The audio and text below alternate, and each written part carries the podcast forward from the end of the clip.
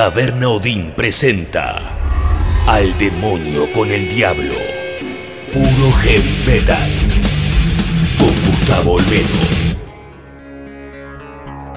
Empezando un nuevo episodio, capítulo Al demonio con el diablo. Domingos 22 horas estreno desde la plataforma tabernaodinlive.com. Los episodios están disponibles también en Spotify, podés buscar ahí el que más te guste, podés volver a escuchar aquel que más te gustó.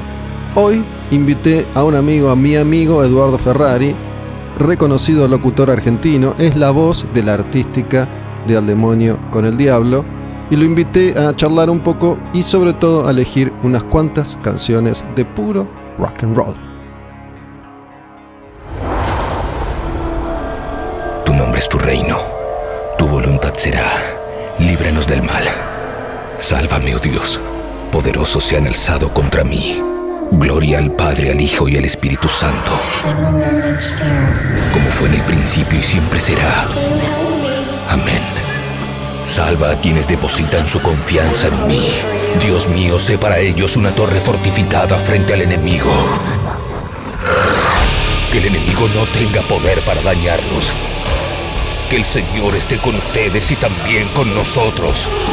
Oremos, oh Dios sagrado, Padre Todopoderoso, eterno Padre de nuestro Señor Jesucristo. Él quien envió a su único Hijo para aplastar al mentiroso. Pediré tu ayuda para alejarnos de su ruina y de las garras del demonio. Infunde terror a la bestia. Yo te expulso, maldito espíritu, en nombre de nuestro Señor Jesucristo. Al demonio con el diablo. Puro heavy metal.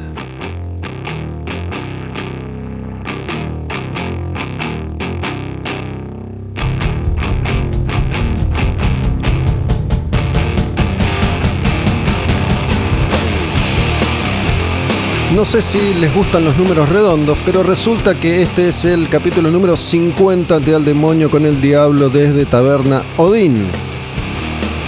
Acá en Palermo, Honduras y Tames.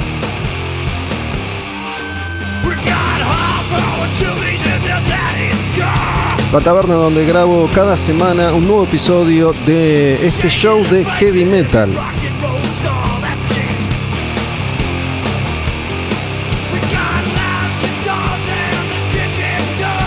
Le pedí a Eduardo que se eligiera algunas canciones, me pasó una lista de temas. Esta es la primera canción que está en su lista de temas, que se llama Rockin' Is My Business de Alabama Thunder Pussy. Y. No sé vos, Eduardo, ¿cómo estás? Hola, Gus, ¿cómo estás? No sé vos, pero a mí cada vez me gusta menos preparar las cosas. Estoy abierto a la espontaneidad total. Bien. ¿Por qué te digo esto? Porque yo había imaginado que tal vez no sé por qué imaginé eso. Íbamos a ir por el lado del heavy metal clásico, ese heavy metal que crecimos escuchando los dos. Sí. Tal vez lo imaginé así porque vengo muy metido en los 80. Vengo muy, muy clavado ahí con los contenidos de Al Demonio con el Diablo, más allá de que cada tanto me corro un poquitito. Sin embargo, después de escuchar tus canciones, vi que hay una línea muy clara, Sí. que es la de este rock and roll, y dije, bueno, me voy a sumar a Eduardo Ferrari. Ah, muy bien. Bueno, yo todo esto que vos, eh, mirá qué loco, ¿no? Eh, bueno, una vez más em, ratifico que el mapa que tiene cada uno no es el territorio, ¿no? Porque yo pensaba exactamente lo mismo. Digo, bueno, pongo Motorhead, pongo ACDC, pongo Dio, pongo Black Sabbath. Digo, puta, más de lo mismo. No. Y puse el 90% de todas estas bandas me las presentaste vos. Eh, y es lo que estoy escuchando todo el tiempo. Bueno, me pareció llegar a esa conclusión, ¿no? Antes que nada, antes que mm, sigamos hablando de nosotros y de la música, Eduardo es mi amigo, hace muchos años que lo conozco, hemos trabajado juntos durante mucho tiempo en radio, en rock and pop, precisamente ahí lo conocí. Hicimos algunos programas juntos, Empleados del Mes, Apaga la Tele, desde entonces somos amigos. Eduardo graba la artística del Demonio con el Diablo y grabo la artística de lo que yo hago desde hace siglos también. Y me parece que era una buena oportunidad para invitarlo. Hace mucho tiempo que no compartimos el micrófono. Siglos. Siglos. ¿Qué es? Apagar la tele. Eh, apagar la tele, claro, sí, por supuesto. Estamos Eh, eh, hablando de hace 20 años atrás. 20 años atrás y las, las últimas veces que he estado en Apagar la Tele era porque te estaba cubriendo a vos que estabas en algún viaje, así que si lo compartimos fue vía teléfono. Después volvimos a ser compañeros en rock and pop, pero ya no hacíamos aire juntos. No, exacto. Entonces, cuando escuché estas canciones y por las conversaciones que solemos tener, porque con Eduardo, si bien hace un año que no nos vemos, ¿no? En tu casa la última vez el año pasado fue. Sí, y tal vez un poco más, sí. Si bien hace un año que no nos vemos, estamos todo el tiempo en contacto, por lo tanto ya sabemos en qué, en qué anda cada uno. Pero dije, y ya un poco lo sé, en algún momento es como que bajaste la persiana y dijiste, hasta acá llegué con la música, no voy a profundizar mucho más en lo que está pasando actualmente desde 2000 para acá. Sí. Y todas estas bandas que vos seleccionaste, salvo alguna que otra excepción, son bandas de los 90, principios de los 2000 como mucho. Eh, le puse un poquito de huevo para que haya algo, un- algo un poquito nuevo de bandas más o menos viejas, digo. Hay un clutch por ahí que debe tener cuatro añitos, cinco añitos. Pero más allá de los discos o de las canciones, son Sí. todas bandas que descubrimos básicamente en, en los primeros 90, Sí. ¿no? Mil, 1009. Para mí, la mayoría de estos grupos, que es cuando este, este sonido florece, vienen de, la misma etapa, ¿no? 91, 92 a 96, 97, ahí la etapa clásica de estas bandas que después en muchos casos han seguido laburando hasta hoy. Y hay un par de canciones. Bueno, hay una ACDC. Yo dije que eh, está bien que es mi banda de cabecera, que la puse por, por, por cuestiones personales y, y, no que Sí. hemos compartido. Lo imaginé, lo imaginé. El Corruption of Conformity y el ACDC viene por ahí. Esta, esta banda hace mucho que no escuchaba Chevy. Sí. Chevy, pero parecido al auto, la pronunciación es una mezcla de, de el Chevy con el Heavy, Chevy, que tenía este cantante que se parece mucho a Ozzy. Sí, señor. Eh, y esta me vino a la cabeza eh, antes de que vos me invites, porque, bueno, como bien te contaba antes de que arranquemos, eh, empecé con mis prácticas de guitarra, de, de- de- de la nada misma, a ejercicios de digitación. Y bueno, y estos unos ejercicios de la escala rítmica en la, de la fun, fun, fun, y había como una progresión de notas. em, que me empezó como a pasar, me está pasando esto, me empiezan a pasar cosas corporales. ¿No? Cuando empiezo a enganchar dos o tres notas que suenan a, algo, digo, ah, la puta, esto. ¿Y qué era? ¿Y qué era? Shibi. Le digo, che, a, mi profe, ¿no? Eh, Edu Palange. Em, Edu, esto puede ser, me dice, claro, porque hay una progresión personal, me dio toda una explicación técnica que ahora no la podría reproducir, y era esta canción que cuadraba como piña con todas las otras bandas que estaba poniendo, ¿no? Esta se llama WhatsApp Mr. Zero. Y bueno, recuerdo esa, esa época que, que también compartimos. Para, para hacer un poco de historia, el, el recuerdo que yo tengo es que nos conocimos en algún momento de los 90 en, en Rock and Pop. Tengo, tengo este recuerdo, a ver si A vos ver. lo compartís. Sí. Rock and Pop en Freire, donde desde hace algunos años está Metro. Sí. Entrabas, subías las escaleras, recorrías un pasillo. Ese pasillo tenía los estudios de edición, Sí. de grabación de locuciones, ahí donde vos más laburabas. Y al fondo estaban los estudios de, de radio. Había un estudio, el último de ese pasillo, que Mm. se usaba para hacer artística, para hacer entrevistas, para grabar programas que después salían enlatados. Y tengo ese recuerdo, una conversación entre nosotros dos ahí, en ese estudio. La primera vez que creo yo que nos vimos, seguramente vos fuiste a, a grabar o a, o a visitar a Ricky Durán, que era el, el jefe de, de edición, y los amigos del oeste, porque los- Eduardo es del oeste, Ricky Durán es del oeste, del oeste es Castelar, Morón, Hurlingham. Exactamente, ¿no? Y. Ricky Durán, siendo del oeste, llevó a Rock and Pop a lo largo de los años, que fueron muchos, Sí.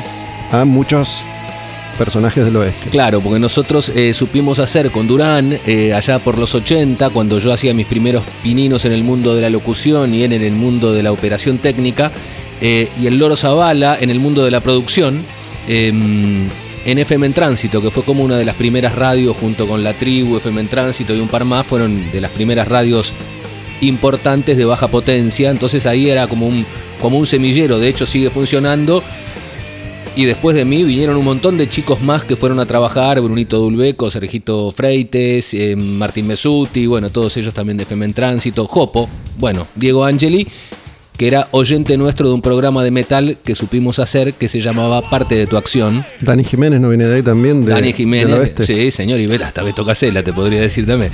Eh, Beto Casela de FM en Tránsito. Em, bueno, y yo mis recuerdos que no fueron la primera vez claramente. No, ahí ya nos conocíamos, sí. Que era tu relación con eh, Kahneman em, y solías venir cuando hacíamos con Jopo, ante todo mucha calma, los sábados a la madrugada de 6 a 10 de la mañana, que vos venías de alguna gira. Ah, pero ahí ya éramos re amigos. Ya éramos Eduardo. amigos, ya éramos amigos. Sí, ok, sí. ok, ok, ok, ok. Digo, Em, estamos haciendo un poco de historia, la historia de nuestra amistad y de la, de la radio en particular. Sí. FM en Tránsito existe todavía, es una cooperativa. Ricky. Durán sigue formando parte de esa cooperativa. Eh, o creo- ya no. No, de la cooperativa no, pero sigue haciendo su programa que se llama Otro Día Perfecto. Sí, Ah, ok. sí. Sergio Freites también sigue vinculado a, a FM en Tránsito.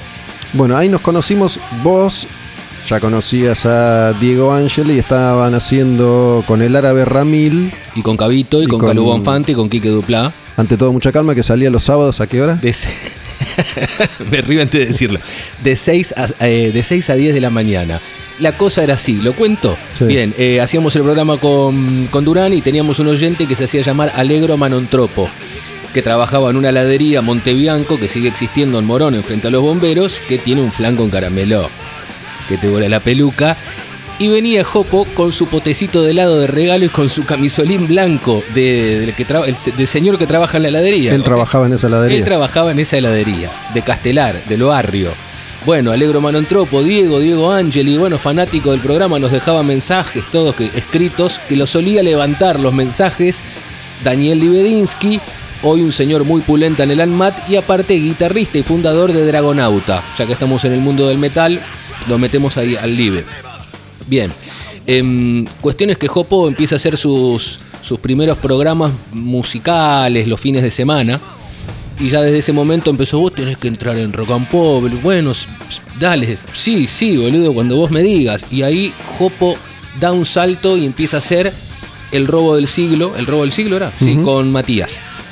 Me sigue quemando la gorra, le digo, boludo, no me prometas más. Le digo, cuando esté el hueco. No me digas que te prometió cosas que no cumplió. No, no, no, no, no, no, no, no, no, era. Vos tenés que entrar, vos tenés que entrar. Le digo, escúchame, no me digas más. Vos el hueco, vamos a la hora que sea. Le quemó los huevos a Quique Prosen, en ese momento director de Rock and Pop. Típica Quique Prosen. Mira, no hay un mango, hay un hueco los sábados de 6 a 10 de la mañana. Vamos 6 a 10 de la mañana, vamos de 6 a 10 de la mañana. Éramos Jopo y yo y nadie más. Eh, ¿Te parece? Le ponemos nosotros em, con Diego éramos muy amantes del punk español, que me lo vetaste antes de que venga para acá, me dijiste no pongamos mierda de punk español. Eh, ante todo, mucha calma, era un compilado de siniestro total. Digo, sí, está buenísimo. Bueno, ¿qué hacemos, che? Pero vamos a usar el nombre de los chabones. Estamos hablando de época, no había redes sociales, o sea que sí. ¿En qué año fue esto? ¿90? Eh, 97, 98, por ahí. Bueno, ¿qué hacemos? Había. Tenían una página, tenían un blog, tenían un algo. Queremos hacer un programa con el nombre y ellos lo pusieron como un mensaje elegido. Entonces dimos por sobreentendido. La Veña. Sí, como que nos dieron la veña de que podíamos usarlo. Nos compramos nuestras remeritas religiosamente, porque todavía conservo de siniestro total. Y en el medio, entre que él me convoca y que arrancamos, yo eh, trabajaba en la publicidad. Tenía un productor de una agencia que era Euro RSCG que me convocaba mucho para grabar eh, Bazooka, Peugeot. Bueno, fui el locutor de todas esas marcas en el, en el correr de los años y el productor era Cabito. Digo, boludo, conozco un productor que te morí.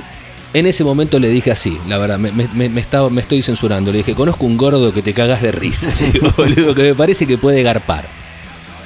En el medio de todo eso, em, participo en un demo de unas chicas locutoras. Me llama el chino Chinén y Guille García. Guille García, hoy director de Radio Con Voz. En ese momento, Guille venía de haber sido eh, operador de Radio Bangkok y el chino Chinén, operador de Pergolini. Tenían un estudio. Che, Edu, ¿te copás para grabarle unas.? Sí, boludo, claro. Voy a un estudio en Rodríguez Peña, Santa Fe. Conozco a dos chicas, Gloria Curubeto, Calu Bonfante. La escucho a Calu Bonfante. Jopo, boludo, estoy adelante de una mina, no sabés lo que es la mina. Tiene un cañón espectacular y no le importa nada. Bueno, bueno, la cuestión es que fui armando. Mi único amigo de la carrera de locución que me había quedado, Quique Duplá. Sí, el hermano de Nancy. Eh, bueno, y ahí se armó la banda. Y ahí Jopo lo trajo a Kahneman.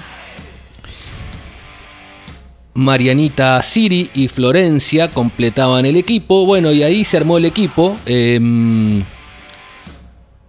y arrancamos de 6 a 10 de la mañana con ante todo mucha calma, que fueron, duró varios años, después nos pasaron los viernes a la noche. Ah, y después de nosotros venía em, Juan Castro. Juan Castro con Verónica Lozano. Em, ¿Estás por llorar o estás haciendo memoria? no, no, estoy haciendo.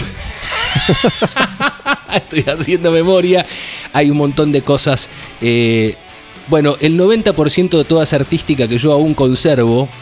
Porque sos un ropavejero, sos Porque- un, sos un hoarder. Sí, total, total. Soy un. Sí, sí. sí. Em, yo en ese momento desfilaba mucho por los estudios. Algo que yo ahora resuelvo en mi casa en pantuflas, en ese momento era yo giraba por toda esta zona palermense donde estaban los estudios. O sea que había una regrabación, tenía que volver. Era Palermo. Sí. Entonces siempre andaba con mi mochilita con DATs. Hay que explicar todo, ¿no? DAT. No, era un formato de reproducción que ya no se usa más hace tiempo. Bien, perfecto. Era como un digital audio tape, un casetito mini que eh, tenía uno de los primeros lectores láser. Y minidisc, que era lo que te preguntaba Chino hoy si tenías un minidisc, también, lectura láser. En todos los estudios sabían que yo hacía un programa de radio. Entonces le digo, che, cuando venga algún famoso, avísame. Entonces, Edu, hoy viene a grabar Valeria Lynch. Hola, Vale, ¿qué tal? Yo tengo un programa. Sí, querido, ¿qué querés que te grabe? Bueno, y así como con Valeria Lynch fue El Gato Duma, Valeria Lynch, Pipo Chipolati, Aguirre, que era el locutor de Antegar Más, y todos los locutores publicitarios que por poco no me pagaban para putear en un micrófono, porque las, los textos los hacíamos con Jopo. Grababan artística. Grababan artística. Entonces teníamos una artística eh, impresionante realmente. Y hoy el 90% imponible al aire. La verdad, porque era. ¿Serías cancelado? Dios mío, no te puedo explicar. Lo, Sí. que, lo que rescato de, de todo este relato Sí. es algo que suele, suele aparecer en este espacio al que convoqué a muchos músicos clásicos de heavy metal. El otro día vino Claudio O'Connor y creo que fue el último que me faltaba de los artistas clásicos. Sí. Vinieron todos, o hablé con todos, grabé con todos, menos con Ricardo Iorio, ¿no? Con quien no tengo contacto hace muchísimo tiempo. Pero Pato Strun, Sultano Romano, Walter Mesa, Walter Jardino, Adrián Barilari, Claudio O'Connor, Huff, Boff, muchos representantes de lo que es el heavy metal clásico. Claro, claro. Beto Samarvide. Uf, sí. Y cuando vos escuchás esos relatos, te das cuenta cómo existe una interrelación y una interconexión entre tantos músicos Mm. que se conocen del barrio, de una banda, de otra banda, y en definitiva te das cuenta que entre 30 personas armaron el heavy metal argentino, Sí. ¿no? Todos los desprendimientos que, que hubo ahí. Y de alguna forma lo que vos decís también, digo, en cuanto a, a cierta renovación de lo que fue rock and pop en los 90. Mm. Mi primera entrada, la primera vez que puse un pie en rock and pop para salir al aire, estaba con Jopo, con Diego Angeli, Sí, con, claro. con él y con Miguel, Miguel Mora. Hicimos, cubrimos un espacio que había quedado vacante los domingos a la mañana en rock and pop. Y no me acuerdo cómo se llamaba ese espacio. Hablé con Miguel Mora, tampoco se acuerdan. No me acuerdo cómo se llamaba. Duró un par de meses. Y ahí, en Jopo, mi caso, Jopo se puede llegar a acordar y si no, lo inventa. Ahora lo vamos a llamar. Sí, sí. Me acuerdo que lo, lo cargábamos a Jopo porque no podía. Le, le resultaba imposible decir no sé. ¿Te acordás que lo jodíamos con eso? Digo, sí, loco, dejá sí. de inventar, decir que no sabes. Algo puede ser que no lo sepas. Pero bueno, eh, éramos amigos, nos habíamos conocido cuando yo estaba en la revista Madhouse, el- en Match Music. Dios mío. Y nos conocíamos todos y todos queríamos ir a trabajar a Rock and Pop porque no había otro espacio Y como yo conocer ese. a todos los que estaban en Madhouse que la compraba religiosamente, me falta el número 25 con la tapa de Halloween. Sí, Capaz que lo tengo. sí, ok. Em, bueno. Después termina la Heavy Rock and Pop, que era el programa que hacía el Ruso Berea. Como Sí. Nagui nos había escuchado a Miguel y a mí en este programa, nos convoca y ahí arrancó al- a los pocos días, meses, semanas mejor dicho, de, de haber vivido esa experiencia con, con Hop en Rock and Pop. Arrancamos Tiempos Violentos, el programa de Heavy Metal, que es el primer programa que hago oficialmente en la radio. Iba a traer la remerita. eh, ¿La tenés también? Por supuesto, de Loco Pro, claro que sí. Y bueno, después nos conocimos, como dijimos esto, y teníamos ganas de hacer algo, algo juntos. Esa oportunidad aparece cuando el robo del siglo se termina. Sí, A, a instancias de, de Jopo, una vez más, de Diego Angeli, que no, no estaba convencido con seguir con ese proyecto. y a él le ofrecen continuar con el espacio, nos llama a vos y a mí, me acuerdo también, no sé si vos tenés ese recuerdo, no, vos no estabas, fuimos Jopo y yo a hablar con Quique Prosen, que fue durante muchísimo tiempo el director de la radio, Sí. y Jopo quería que estuviéramos los tres al aire, y Quique le decía, ¿por qué tres? Es mucho, con dos es suficiente. Yo estaba presente, ¿no? Sí, sí. A mí no me importa si está él, me señala a mí, o Eduardo, que no sé quién es. Solo le importaba que estuviera Diego, en este caso. Pero bueno, lo convencimos, arrancamos los tres, un programa que duró muy poco porque a los, a los meses lo levantaron porque fue... Perdóname, ¿estamos hablando de empleados del mes? Sí. Ah, ok. Bien. Fue la crisis económica de Argentina de la Rúa, año 2000, 2001. Sí, 2001, sí. ¿no? Tuvimos. En el 2001 empezamos ese programa que era el, el gran sueño para, para nosotros. wow. Para sí. mí estar a las 9 de la noche era estar en horario central, ¿no? Yo venía de laburar el año anterior de 2 a 6 de la mañana con, con Carla Ritrovato y con Tuki. A los tres meses levantaron el programa y a la mierda. Pero bueno, ahí Una vez más está este hueco, no hay plata. ¿No? volvimos gratis, Sí. tres meses, terminamos, la verdad, casi a las piñas entre nosotros porque era una relación muy conflictiva, ya sin cobrar tres meses, en, en un país que además, no me van a creer, pero se estaba por caer a pedazos. Se estaba por caer a pedazos todo. Entonces aguantamos tres meses sin cobrar. Yo seguía haciendo tiempos violentos los domingos. Sí, señor. Diego algo estaba haciendo. Bueno, él cubrió ese espacio solo. A él le seguían pagando y em, ya a esta altura yo era más importante que vos para Quique. Sí. Diego y yo continuamos en la radio. Nos bajaron el sueldo. Sí, claro. Nos denigraron. Pero vos y Kahneman quedaron afuera de la radio en ese momento. Sí, en realidad yo, em, bueno, tuve la bendición que, que, em, digo, nu- nunca, o sea, quedé afuera del aire del vivo, pero siempre quedé como conectado, grabando cositas o cositas para Day Tripper, ¿no? Pero desde otro lugar. Cuando a veces yo digo quedaste afuera, en tu caso, porque otras personas quedaron literalmente afuera, Sí, sí. era sin cobrar. Sí, sí, claro, Vos claro. fuiste conociendo a, a mucha gente, grabaste para Lalomir también Sí, muchísimas claro. veces. Sí, sí. Hasta donde yo sé, no, no cobraste por ese laburo, ¿o sí? No, No. era, era un, sí, sí, era un placer poder Claro. hacerlo. Y era, era además la herramienta que, que se encontraba en la mayoría de los casos para empezar a meterte en algún lugar, estar dispuesto a hacerlo gratis o hacerlo por nada casi. Bueno. Y al poco tiempo, la radio se rearma después de la crisis y habíamos tenido una promesa de palabra de Quique que si la situación se recomponía íbamos a volver al aire, pero no sucedió eso. No sé si vos te acordás que sí, te vas a acordar, lo llaman a Peña, a Fernando Sí, Peña. Claro, claro. Previo a eso, nuestro, nuestro final fue con un alcance. Habíamos puesto una alcancía en la puerta de la radio. Pero eso era más que nada un, un acto de rebeldía, entre comillas, para eh, dejar en claro la situación en la que estábamos dentro de la radio, que seguían tirando dólares al techo, pero no para nosotros. La alcancía, que nos habían saqueado la alcancía. Nos robaron la plata de la alcancía. habían robado la plata de la alcancía. Igual esto lo contamos ahora y a mí me parece fascinante que esto haya pasado de verdad en una radio del tamaño de la historia de la leyenda de rock and pop. No todo, todo lo que se, se percibía al aire por parte de los oyentes era verdad, era real y vivíamos al aire. Nuestra vida transcurría al aire. Por supuesto, Gustavo, a ver, yo, como bien, vos bien decís, soy un ropavejero de muchas cosas. eh, una de las principales es el audio, del mundo del audio, porque me encanta. Eh, y tenía la apertura que habíamos grabado en Super Charango o en Raya, no me acuerdo, con Anel Paz y con Cáceres. Que era una canción de Lucifer. Era una cosa por ahí. Era una canción de Lucifer y le, le adaptamos la letra. Exacto, y lo tocaron los chicos, ¿está bien? Y bueno, la posteé, hice un videíto y lo posteé. La cantidad de comentarios de gente recordando cosas que, bueno, cuando uno está en el aire es como que medio, eh, vos, vos mejor que nadie lo sabe, digo, la- la- las perdés porque uno es, es esa inmediatez de estar en el aire, ¿no? Pero hicimos cosas interesantes Sí. que hay un montón de gente que se acuerda y para mí fue ultra punk lo que hacíamos ahí. Eh, pobre Jopo, las cosas que nos volvimos locos.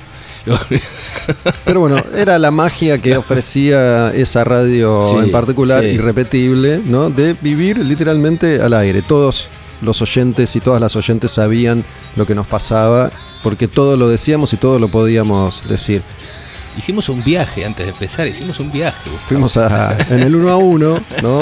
Antes de que se derrumbara el país una vez más. Había una agencia dentro, eso ¿cómo, cómo Sí. era eso? Había Rock una and Tours. Había Rock una Tour- agencia dentro de, de la empresa que tenía una serie de intereses que era Greenman, que después fue CIE Rock and Pop, ¿no? La, la sociedad con este multimedios mexicano que era CIE.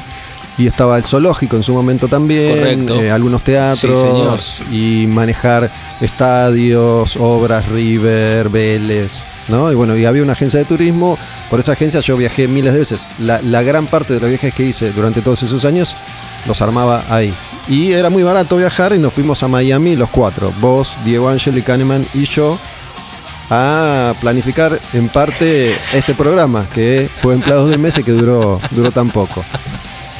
Lo de Peña no funciona en Rock and Pop. A Peña no le gustaba Rock and Pop. Peña en Rock and Pop no funciona. Solo está una temporada al aire. Sí. Vuelve a Metro y queda una vez más ese espacio vacante. Para entonces. ¿Era cucuruchos en la frente? Cucuruchos en la frente. Sí, señor. que yo tengo un recuerdo en particular, Calu Bonfante en algún momento estuvo ahí, no sé si participó del programa o un día pasó por ahí y se quedó, pero Peña llevaba gente extraña al Yo he aire visto unas cosas. y había llevado, Sí. o porque ustedes después hacían, ante todo mucha calma los viernes, no sé, eh, pero había llevado a alguien, una especie de contorsionista que, No, que no. se... ¿Vos lo se viste eso también? No, me lo contaron, que se autochupaba y Calu parece que lo empujaba porque no llegaba. No, no, no, fue espectacular. Yo estaba ahí, estaba ahí. No estaba Peña, era cuando Peña no venía, em, quedaba al comando de todo este. En este caso estaba Ripoll, Ripoll solo. Digo Ripoll. A ver, eh, en estos momentos con un Ripoll solo he visto una chica masturbarse con un cepillo de dientes eléctrico, por ejemplo. Todo esto en radio que en ese momento no se veía lo No que se- pasaba en las radios, no solo se- se escuchaba. y cae este muchacho eh, que se autochupaba claramente y quiso hacer la Que es la demostración. fantasía de todos nosotros. Pero por, por Dios, si llegase, o sea, no tendría tiempo por otra cosa. Cuestión es que va este muchacho y quiere mostrar su gracia. Pero. No llega. Y no llegaba. No llegaba. Entonces, Calu que ¿Cuánto estaba- le faltaba más o menos? No, le Poco. faltaba un cachito, un cachito, sí. Cuestión es que Calu estaba parada al lado y ya vos le decía, Empujaba. empujame el culo, empujame el culo. El pibe estaba hecho una bolita y Calu lo empujaba hasta que llegó. Por lo menos un besito se dio, un autobesito, ¿no? Eh, bueno, esas cosas pasaban. Sí, bueno. sí, sí. Eso pasaba. El programa de Peña no, no, no funciona como esperaban. A Peña no le gustó Rock and Pop. Bueno, queda vacante ese espacio para el año 2003, para empezar la temporada 2003. Y en danza había dos propuestas que creo yo eran las que tenían más oportunidades. Una era una propuesta mía, Sí. En esa propuesta estabas vos y estaba el árabe, que no lo mencionamos, pero bueno, yo al árabe lo conozco por ustedes, que también participó en Ante Todo Mucha Sí, Calma. perdón, claro, no lo nombramos. Una figura compañe- amigo del barrio colegio y compañero de muchos años del match de improvisación. Claro, sí, obvio, una figura fundamental. Que cuando nosotros hacemos empleados del mes, la tirantez emerge inmediatamente, porque una cosa, esto creo yo cualquiera se puede ver reflejado en, en lo que voy a contar. ¿no? Digo, una cosa es ser amigos del barrio, ser amigos de la cuadra, ser amigos en el colegio, ser amigos en la empresa, y otra cosa es empezar algo juntos, donde hay intereses, Sí, un programa de radio, Sí. un equipo de fútbol, un negocio. sí. Entonces empieza a haber tiranteses y se nos ocurre que una manera divertida de intentar resolver era hacer terapia de grupo entre vos, Diego y yo. Correcto. Para hacer terapia de grupo lo íbamos a hacer una vez más al aire, Eh, en vivo, obviamente. claro, claro. Necesitábamos a un Terapeuta. psicólogo, a un claro, terapeuta. Claro. Y ahí ustedes proponen al árabe que sale al aire como Víctor Gonet y fue tan bueno, glorioso lo que sucedió. Sí, Hicimos terapia al aire, todo Sí. lo que dijimos fue verdad. sí, claro. Y ahí conozco yo al árabe, yo no lo conocía. Sí. Cuando aparece esta oportunidad para ver quién iba a ocupar ese horario 9 a 11 de la temporada 2003, yo te digo a vos y le digo al árabe. Sí. Y aparte estaba Diego Angeli Jopo con otro proyecto en el que estaba Cabito y no sé quién más. Eh, Astilla, eh, Huguito García, puede ser. No, pero eso fue después. Eso fue después. Me bueno, parece que en, en- en la propuesta esta Sí, ok. era. eh, lo- los, los equipos rivales eran vos, el árabe y yo. sí. Jopo, creo que estaba Cabito. Sí, sí. Bueno, finalmente quedamos nosotros Sí, y empezamos a apagar la tele. correcto. Y después, Y después, venía Cabito con Jopo, que era cero a la izquierda. Cero a la izquierda tuvo dos nombres ese Sí, programa. Cero a la izquierda era uno y tuvo otro que ahora no, no recuerdo. Y estaba Cabito. Ah. Y después aparecieron Astilla. En un momento yo no entendí. Jopo empezó a pasar heavy metal y estaban Astilla y Hugo García. No duró mucho eso. Sí, Creo que estuvo Miguel Mora también en algún momento. sí, sí. Este, bueno, hicimos un largo resumen de esa, esa experiencia. Eduardo estuvo un año en, en Apagar la Tele. Dos, Y dos, dos, uno, uno. creo que uno, sí, uno. Uno o dos, pará. No, uno, uno. Y mm, después, bueno, yo continué durante casi 10 años con el árabe que estuvo siempre. Fuimos los, los dos que, que estuvimos durante todo lo que duró al aire Apaga la Tele. Yo después me fui a Vortex y Apaga la Tele ahí se, se termina, Sí. que fue eh, también un proyecto maravilloso. Hicimos cosas alucinantes. Sí. El árabe es un tipo talentosísimo. Así que bueno, esto no solo tiene que ver con contar nuestra propia historia, sino justamente con eso, verse reflejados. A quién no le han pasado estas cosas en la vida, ¿no? Eh. Eh, los sueños, los sueños hechos realidad, la fantasía, llegar a, a un espacio y vos crees que es de una forma y es de otra, poder vivirlo y transmitirlo y, y entrar, salir, subir, bajar, amigarte, pelearte, enemistarte para siempre Mm. o distanciarte para, para siempre. Es algo que eh, me ha pasado y a vos te debe haber pasado también varias veces. Compartir esa experiencia donde se ponen en juego muchas veces eh, intereses personales, egos siempre, ¿no? Por supuesto, era, lo que, era lo que te iba a decir. sí. Ahí el ego es muy importante porque todos Sí. queremos ser estrellas, todos queremos ser los mejores, todos queremos ser conductores, todos queremos mandar, todos queremos decidir eh, y no se puede siempre. Entonces, bueno, vas viviendo esa, esa experiencia. A modo de introducción me parece que está bien, podemos elegir una, una canción. Si querés podemos poner esta de ACDC que, que nos, nos tiene... Redondea un poco toda esta historia, ¿no? Por supuesto, cuando nosotros eh, encaramos eh, esto, como bien contaba Gustavo, era uno a uno, era el año 2000, con esta agencia de viajes metida en la radio, teníamos como la posibilidad económica de poder hacerlo y muchas facilidades por estar ahí adentro. De hecho, Gustavo no, lo, no se lo cobraron nunca. Bien, esa parte no... No, ese, ese viaje no fue, fue otro. fue otro, fue otro. ok. De hecho, bueno, pongo un- una pastilla Sí, más porque sí. tiene que ver con todo lo que Sí. nos pasa en la vida en ese momento, ¿no?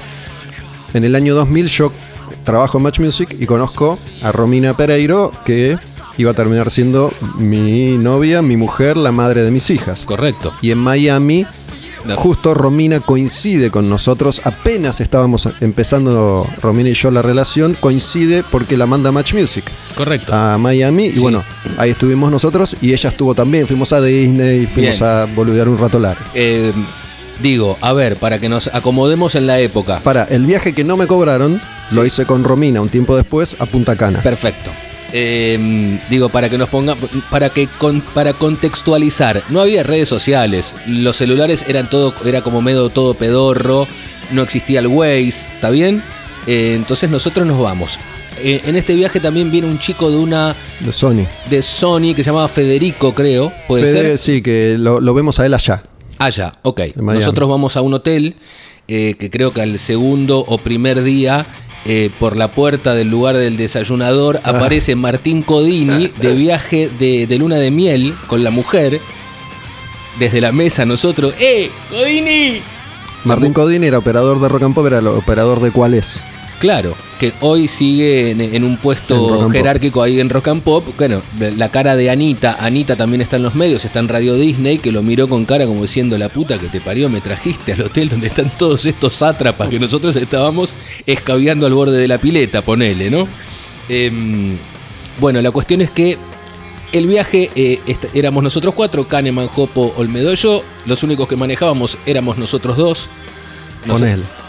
Creo que era yo solo, pero bueno. No, no. ¿Manejaste Gustavo. algo? Sí, Gustavo, por Dios te pido. Vamos. Eh, Nos habíamos alquilado una van, Un avance. ¿está bien? Uno a uno, ¿está bien?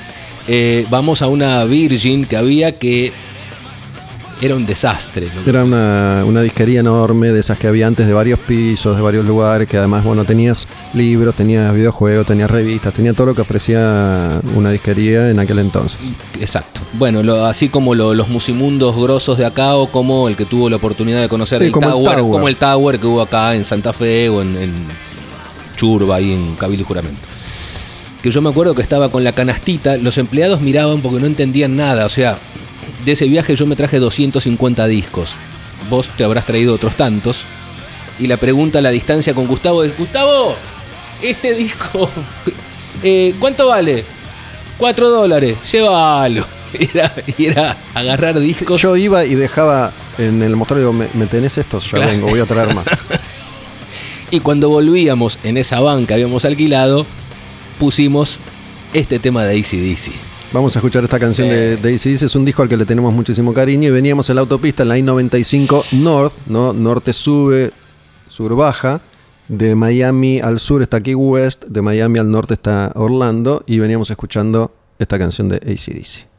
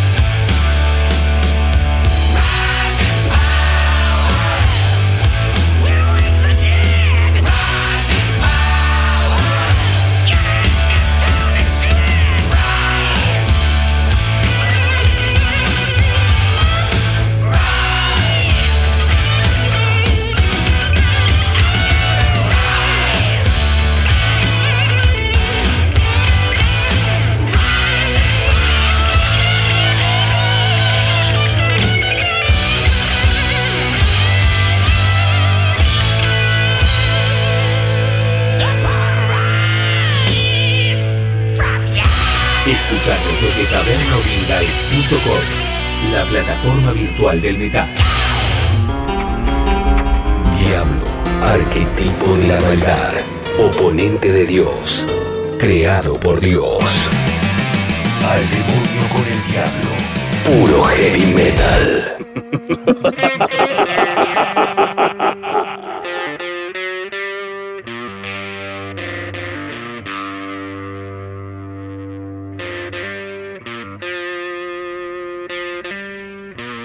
Escuchamos recién Rising Power de ACDC de Flick of the Switch y esta canción es una hermosura. Oh, Clutch.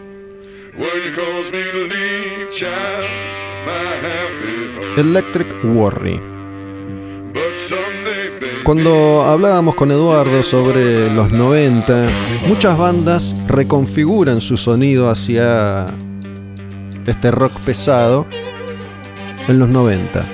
¿no? Hace un ratito sonaba una canción de Corrosion of Conformity que no, no se pudo apreciar porque le estábamos hablando encima.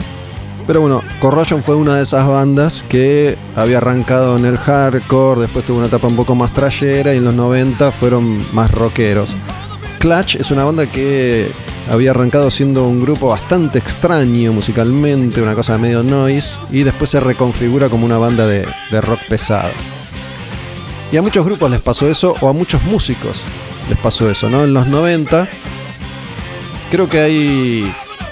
Acá lo vivimos con Natas, sí, pero creo que hay para mí dos circunstancias clave para que esto suceda. Una es la aparición de, de Caius y el término este que se termina acuñando que es Stoner Rock. Y otra es la revalorización de Black Sabbath. Black Sabbath a fines de los 80, principios de los 90, fue un grupo que se tambaleaba, ¿no? Tony Iommi hacía fuerza para, para que el grupo sí. se mantuviera en pie Mm. con sucesivos cambios de formación, de, de cantantes, la, la era Tony Martin, que tiene un par de discos muy lindos, pero que No pasó no, mucho. no funcionaban para, Sí, para Black sí. Sabbath. Y cuando aparecen todas estas bandas, Soundgarden, Alice in Chains y estos grupos de rock, la figura de Black Sabbath se reconoce como una de las grandes influencias y se los empieza a valorar mucho. Y empiezan a aparecer montones, montones de bandas que al día de hoy siguen apareciendo con, con este sonido que es muy diverso. Hay muchos artistas que, que proponen sonidos muy diferentes, pero hay, una línea en las bandas de, segunda, tercera, cuarta, quinta categoría que, se replica incluso también acá. ¿no? Hace, mm, hace unos programas atrás estuvo el pastor de invitado en Al Demonio con el Diablo y aprovechamos para escuchar un- unas, unas cuantas bandas rockeras de, de la época. ¿no? El pastor es de Búfalo, tocó Natas, tocó en Brede. Vos podrías, hay cosas que son difíciles de precisar, pero podrías precisar A ver. por qué te engancha este, este rock al punto de, de- Sé que hay otras cosas que a vos te gustan, Sí. a las que volvés recurrentemente, ¿no? Sí, sí. Eh, más allá de- del rock clásico de ACDC, Motorhead o las bandas españolas que mencionaste hace un rato, Sí. sé que hay muchos géneros que, que a vos te gustan, pero bueno, en este caso elegiste estas canciones de, de rock y es una etapa en la que vos quedaste ahí. Sí, eh, sí. El rock cabeza de termo, que le digo yo, ¿no? El que es para cabecear, para mover la patita. ¿Para mover la pata? Sí, sí. Le pasaba la otra vuelta unas referencias a mi profe de guitarra que me pasa eh, bandas como Polifonia y todos estos pibes que tocan, por decir de alguna manera, tipo eh, King Crimson y esas cosas, y yo le paso eh, estos, le digo, como verás, me gustan... eh, ¿Y no los conoce? ¿No los conocía? Sí, sí, Sí. sí, los conoce, sí, sí. Ese también un, un- un ávido escucha. Em, pero le digo, como verás, me gusta lo que es para cabecear. Tuve intenciones, estas cosas como más del ego también, de, de ponerme a investigar y, que, y la cosa enroscada, me gusta, la disfruto. Si tengo que elegir ahora para escuchar en el auto, eh, te pongo esto, que muevo la patita y voy ahí cabeceando como Vivi a mí me parece que, que la gran banda para mover la cabeza es ACDC, ¿no? Sí, digo, sí. más, incluso más que, que Black Sabbath, digo, que, que ha sido un grupo que, que fue más diverso musicalmente. Digo, esto de, de no, no poder evitar mover la cabecita, mover la patita es ACDC. Sí, señor. Eh, escucho mucho Papos Blues, escucho bastante riff. Escuchen, digo a ustedes que están escuchando, Clutch eh, hace una versión en uno de los discos que se- de un tema de Papos Blues que se llama Algo ha cambiado. Le iba a poner y bueno, nada, que ya había puesto un par de Clutch. Eh, y lo cantan en español y está muy bien. No aporta demasiado, pero está bien, suena bien y es un tema de Papos Blues tocado por unos gringos. Clutch es una banda hermosa, de, las bandas más lindas de, de esta generación de, de artistas. Bueno, ¿Qué onda esto? Jim Jones Review. También, ¿no? No, no lo tengo muy investigado. Eh, van, como loco.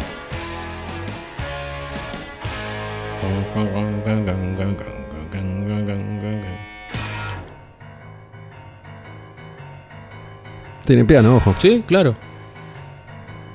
Esta me estuve intercambiando con el ruso. El ruso también amante de estas cositas. Con El la ruso música. Berea. el ruso Berea, perdón.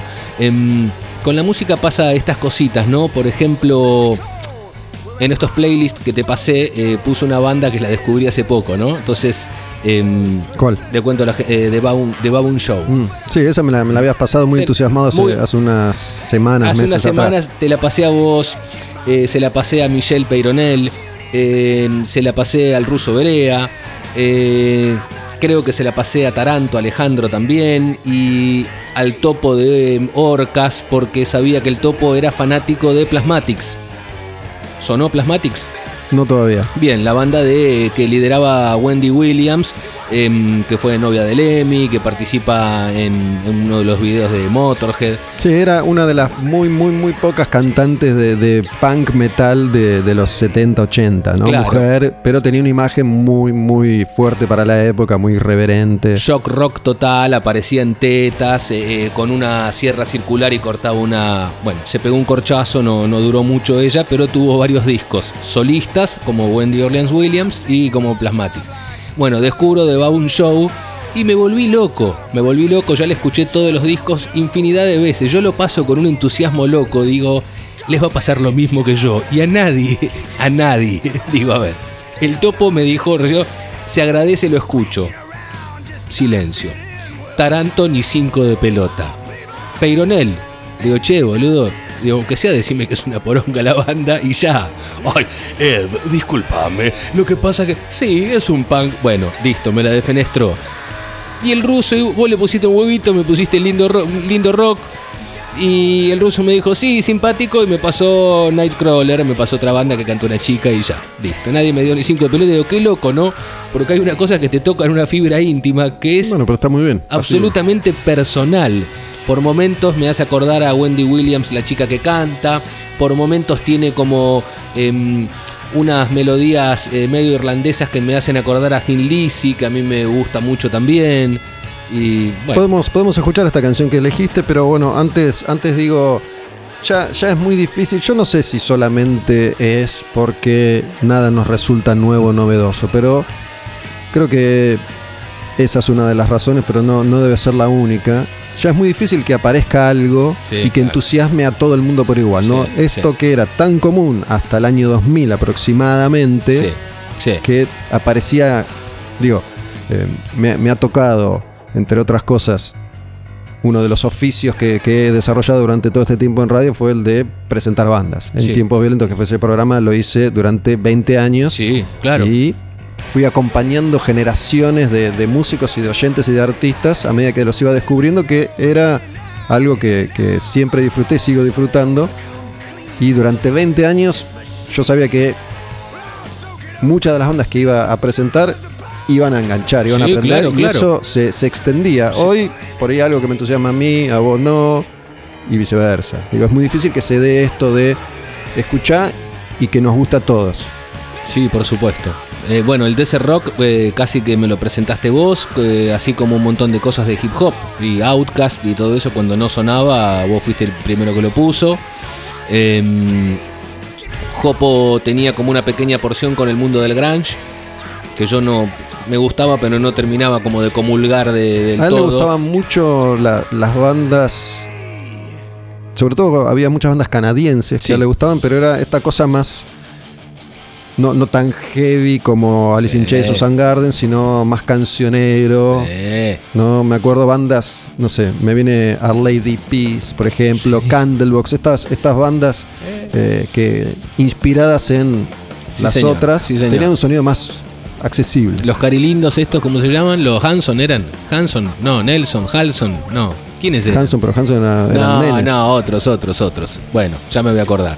Eh, lo, lo último que recuerdo ahora de hace semanas que sentí como que explotó, me confundo un poco también con el tema de las explosiones de las redes sociales, que no significa que a todo el mundo le esté gustando, que fueron estos maneskin que aparecieron en todos los reels de todo el mundo, metieron maneskin. Desde el que está bordando una ropita, haciendo una cosita, todos metieron el corte de difusión de maneskin y me dio como la sensación de que la pegaron. Y le gustó a todo el mundo. Te la mandé No me acuerdo. en ese momento cuando la descubrí. Te mandé el corte, sabemos, sa- sa- eh, sabemos de qué Sí, hablamos, ¿no? no, Sí. no escuché mucho, pero tengo el nombre. Lo que pasa es que hoy es como que uno desconfía, Sí. porque a veces el, el algoritmo labura de tal forma que algo se viraliza y que no necesariamente va a perdurar o no necesariamente significa que a la gente le está gustando la música. Ahí es donde me confundo. Sí, total. Esta es otra canción de Clutch. Más nuevita, Firebird. Escuchamos You Got a Problem, es la canción que elegiste de, de Baboon Show, este, este grupo que mencionaste recién. Sí, dos ¿Eh? chicas, dos señores, europeos ellos, y me encantan y tienen como ese dejito punk. Este es uno de los temitas que más me gustó.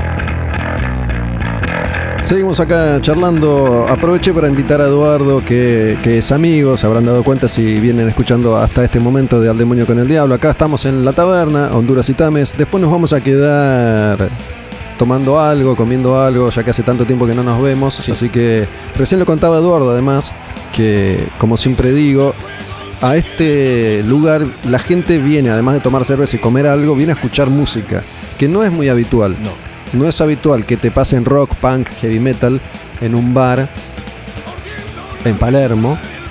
Y no es habitual que la gente vaya hoy en día a escuchar música y a coparse con la música, a pedir temas, a cantar, a celebrar, que es algo que pasa acá en, en la taberna. ¿Cómo se llamaban los bares eh, para ir a ver videos en Flores? ¿Cómo era que se llamaba? Videobar, Video- em, sí. Sí. Apocalipsis. Sí, Apocalipsis, sí señor, claro, claro. Cuando Apocalipsis era del Tano Boto. El Tano Boto fue manager de, De Rata sí, claro. de, de montones de artistas. Y de eso me enteré después yo, después cuando conocí al Tano Boto. Bien. No, no, no me acuerdo, pero he ido una o dos veces. Esto es, es gracioso, digo. Un podcast como este es escuchado por gente de nuestra generación, de nuestra edad, pero también hay gente que tiene 10 o 20 años menos Sí. y que no sabe de qué estamos hablando. Pero Apocalipsis en particular era un tuburio que tenía un sótano con sillas, Mm. una tele 20 pulgadas, que era, con suerte, era lo más grande que había entonces. Claro, claro. Una videocasetera en VHS y ahí Ves el video de Kiss. por copias ejemplo. de videos de bandas en vivo. Era la única manera que tenías de, de ver, no sé, me acuerdo de haber visto en Apocalipsis un show que quedó en la historia, no sé bien por qué, Venom Exodus en Studio 54. Sí. Digo, yo estaba enfermo con Venom en ese momento, ochenta y pocos, y ver a, a los tipos, esto yo lo dije muchas veces, ¿no? Al demonio tiene, tiene una impronta hasta ahora, no sabemos qué va a pasar, pero esencialmente de los 80, que es de nuevo la etapa que nosotros vivimos, Sí. siendo muy chicos, adolescentes, Sí. descubriendo todo lo que era el heavy metal original cuando aparecía y era toda una novedad. Y en una época en la que nosotros no podíamos de ninguna forma imaginar cómo iba a transformarse el mundo. Entonces, sabíamos que no iba a pasar, sabíamos que no íbamos a ver a esas bandas en vivo, sabíamos que nunca iban, digo, en ese momento teníamos la certeza de que nunca íbamos a ver en vivo a nadie.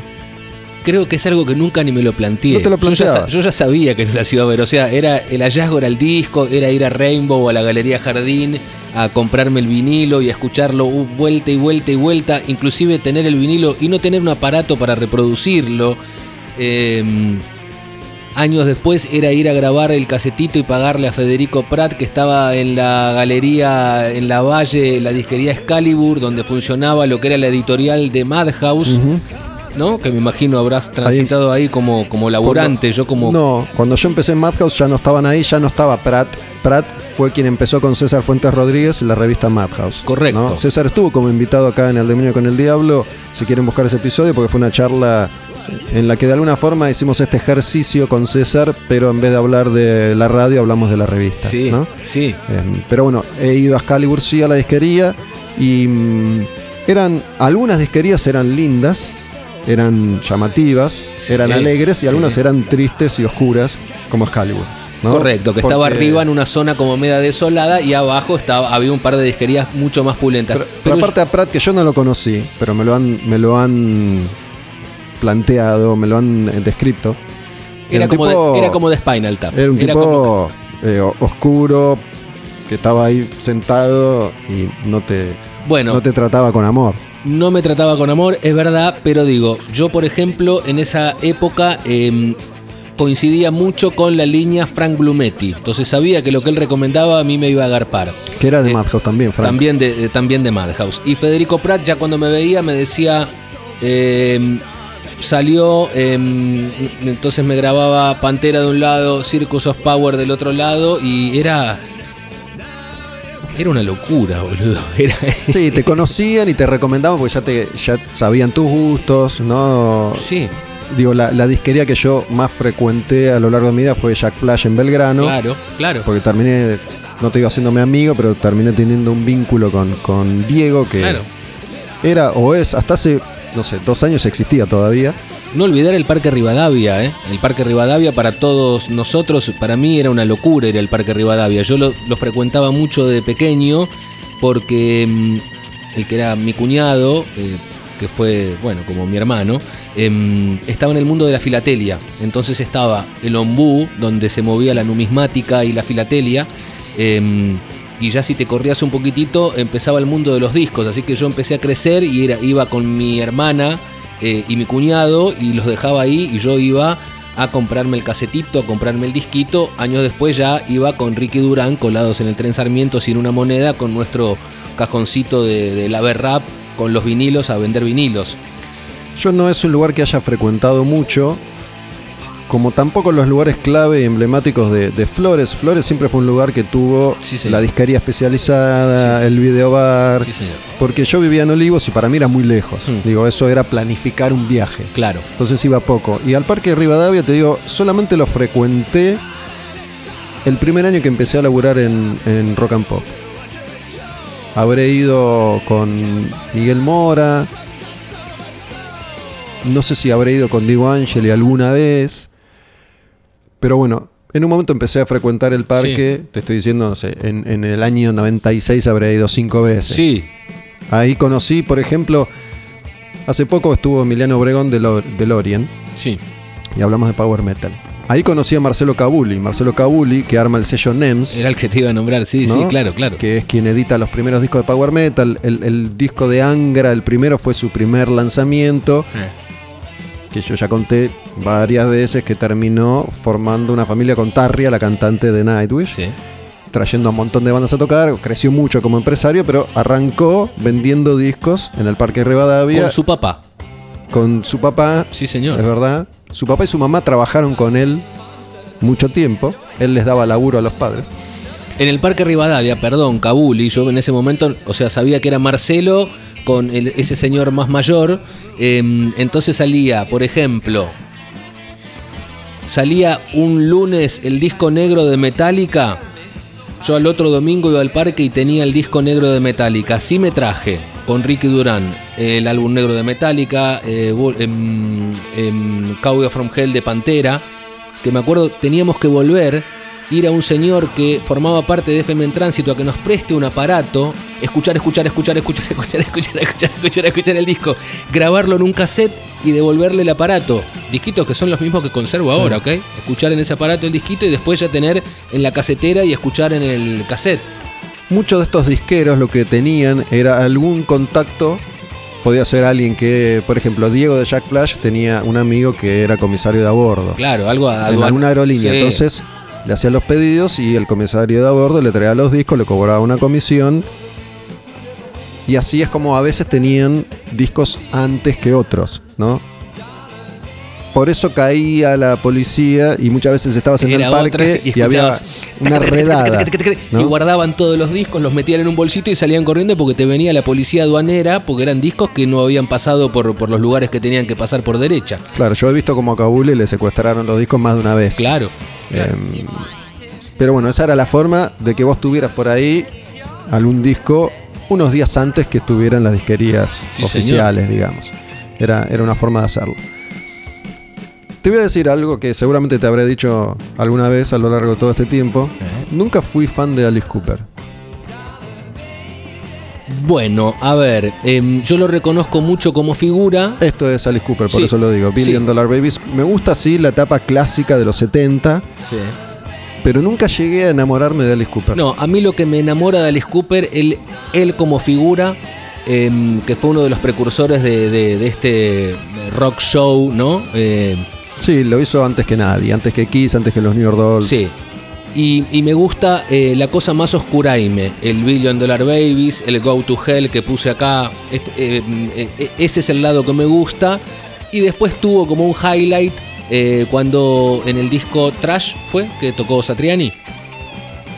Que tiene Poison, que tiene sí, esas sí, canciones. sí, ahí tuvo como un highlight y... Sí, a principios de los 90 metió un par de hits más. Sí, correcto. Y, Bed of Nails creo que era otra canción. Tres o cuatro hits metió. eh, Sí, y tuve oportunidad de verlo en vivo y me gustó y me divirtió, sí. Eh, tampoco soy gran fanático, pero me gusta, sí. Escuchemos la canción que viene, que mm, es de Plasmatics. Sí. ¿no? Ya que hablamos de ella, de Wendy O, y este disco que es Coup d'Etat es uno de los, de los clásicos de Plasmatics. Año 86, yo salía del Colegio Nacional Manuel Dorrego de Morón, que es toda una institución que todavía Existe. funciona, existe. Entonces yo me tenía ¿Fuman que... Paco ahora ahí o no? eh, ¿Ahí? No, no sé, pero... Viste que siempre el lugar común es los colegios a los que fuimos que eran lindos, ahora se fuma Paco. Eh, podría ser. Em, bueno, yo cuestiones que me tenía que caminar unas 5 o 6 cuadras hasta la estación de Morón y había unas disquerías pedorras, infestas ahí en la, en la- en la parada del 317 y me acuerdo que de oferta estaba este cassette que yo logro ver en el cassette, que todavía conservo, Gustavo, eh, esta chica en tetas arriba de un tanque de guerra. Mirá, mirá ese Eduardo será juntador de porquerías, que las porquerías mías las tiene él. ¿no? Yo hice, hice mucha limpieza todos estos años, ya lo sabes. Sí. Pero bueno, yo tengo miles y miles de CDs que no me entran en mi casa y no los quiero tener porque el lugar en el que vivo ahora es más chico que en otros lugares en los que he vivido. Entonces, la enorme mayoría de mis discos están metidos en cajas Sí, en la casa de Eduardo. Exactamente. Eh, bueno, esto fue todo un hallazgo. Cuando llegué a mi casa, siempre conflicto mediante familiar, porque yo ponía todo esto al palo eh, con esta señora, eh, bueno, que cantaba así, vamos a escucharlo, ¿no? Sí, yo tengo el recuerdo de Wendy que era una linda mujer para la estética que siempre hemos manejado los occidentales. Estrella porno. Ella era una, era- eh, ella era actriz porno. Moicano ¿Sí? y tenía unas pezoneras. Sí. Sí, señor. ¿no? Una, una mini shortcito muy, muy cortito, Sí, pezonera, muy, sí. muy bonita. Y de hecho, lo digo ahora porque me voy a olvidar, lo había pensado antes, Lemmy de Motorhead, Mm. que es un tipo al que se lo puede identificar de dos maneras. El que lo conoce sabe que siempre ha tenido un vínculo estrecho con las mujeres. El que no lo conoce puede pensar que es un machirulo, o que fue, mejor dicho, un machirulo por su estética, por su imagen, por su actitud. Pero bueno, era uno de los pocos artistas hombres que estaba en contacto con las poquísimas mujeres que tocaban rock and roll, Wendy o Girls, Girls School, School, sí, por ejemplo. claro. ¿no? Una banda de, de metal, banda inglesa, Sí. formada toda por mujeres, eh, que, que era la única de, de le- esa época, de los Y 80. tenían un lugarcito al lado del Emmy que ya era una figura. Sí, Hicieron señor. algunas cositas juntos. Sí. Rock and roll se llama esta canción. Rock and Roll, Coup d'Etat, año 1986.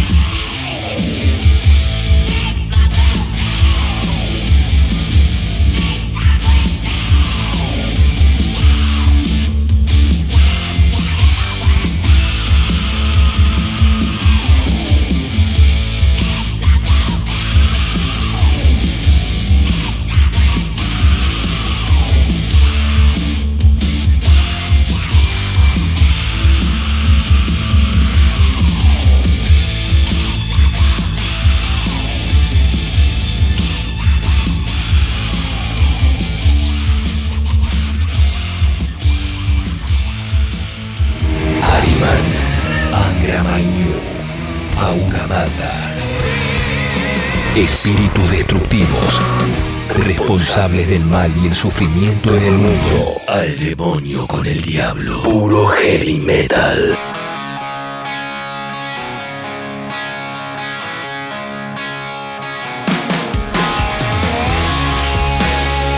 ¿Qué ACDC se me hizo el comienzo de la, de la canción esta?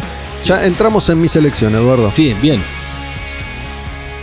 Repito, no creo que nadie empiece a escuchar desde acá, pero capaz que ya te olvidaste lo que dijimos al principio de este episodio, de Al Demonio con el Diablo, que es un gusto personal que me estoy dando. Invité a Eduardo, que es mi amigo.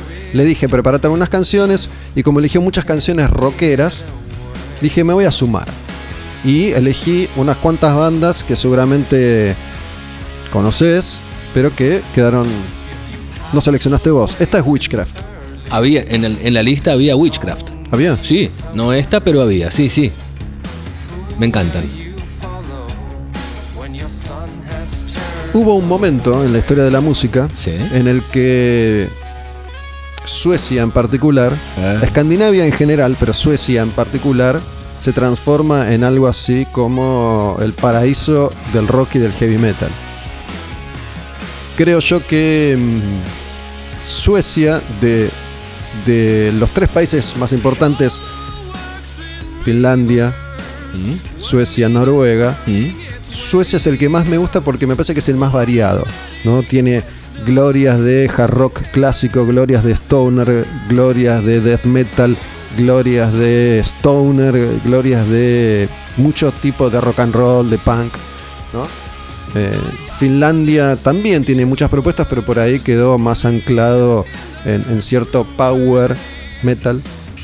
Mi- O Black. mi- mis primeros amores con el rock and roll high energy, así como le llaman, vienen de todos estos países, ¿no?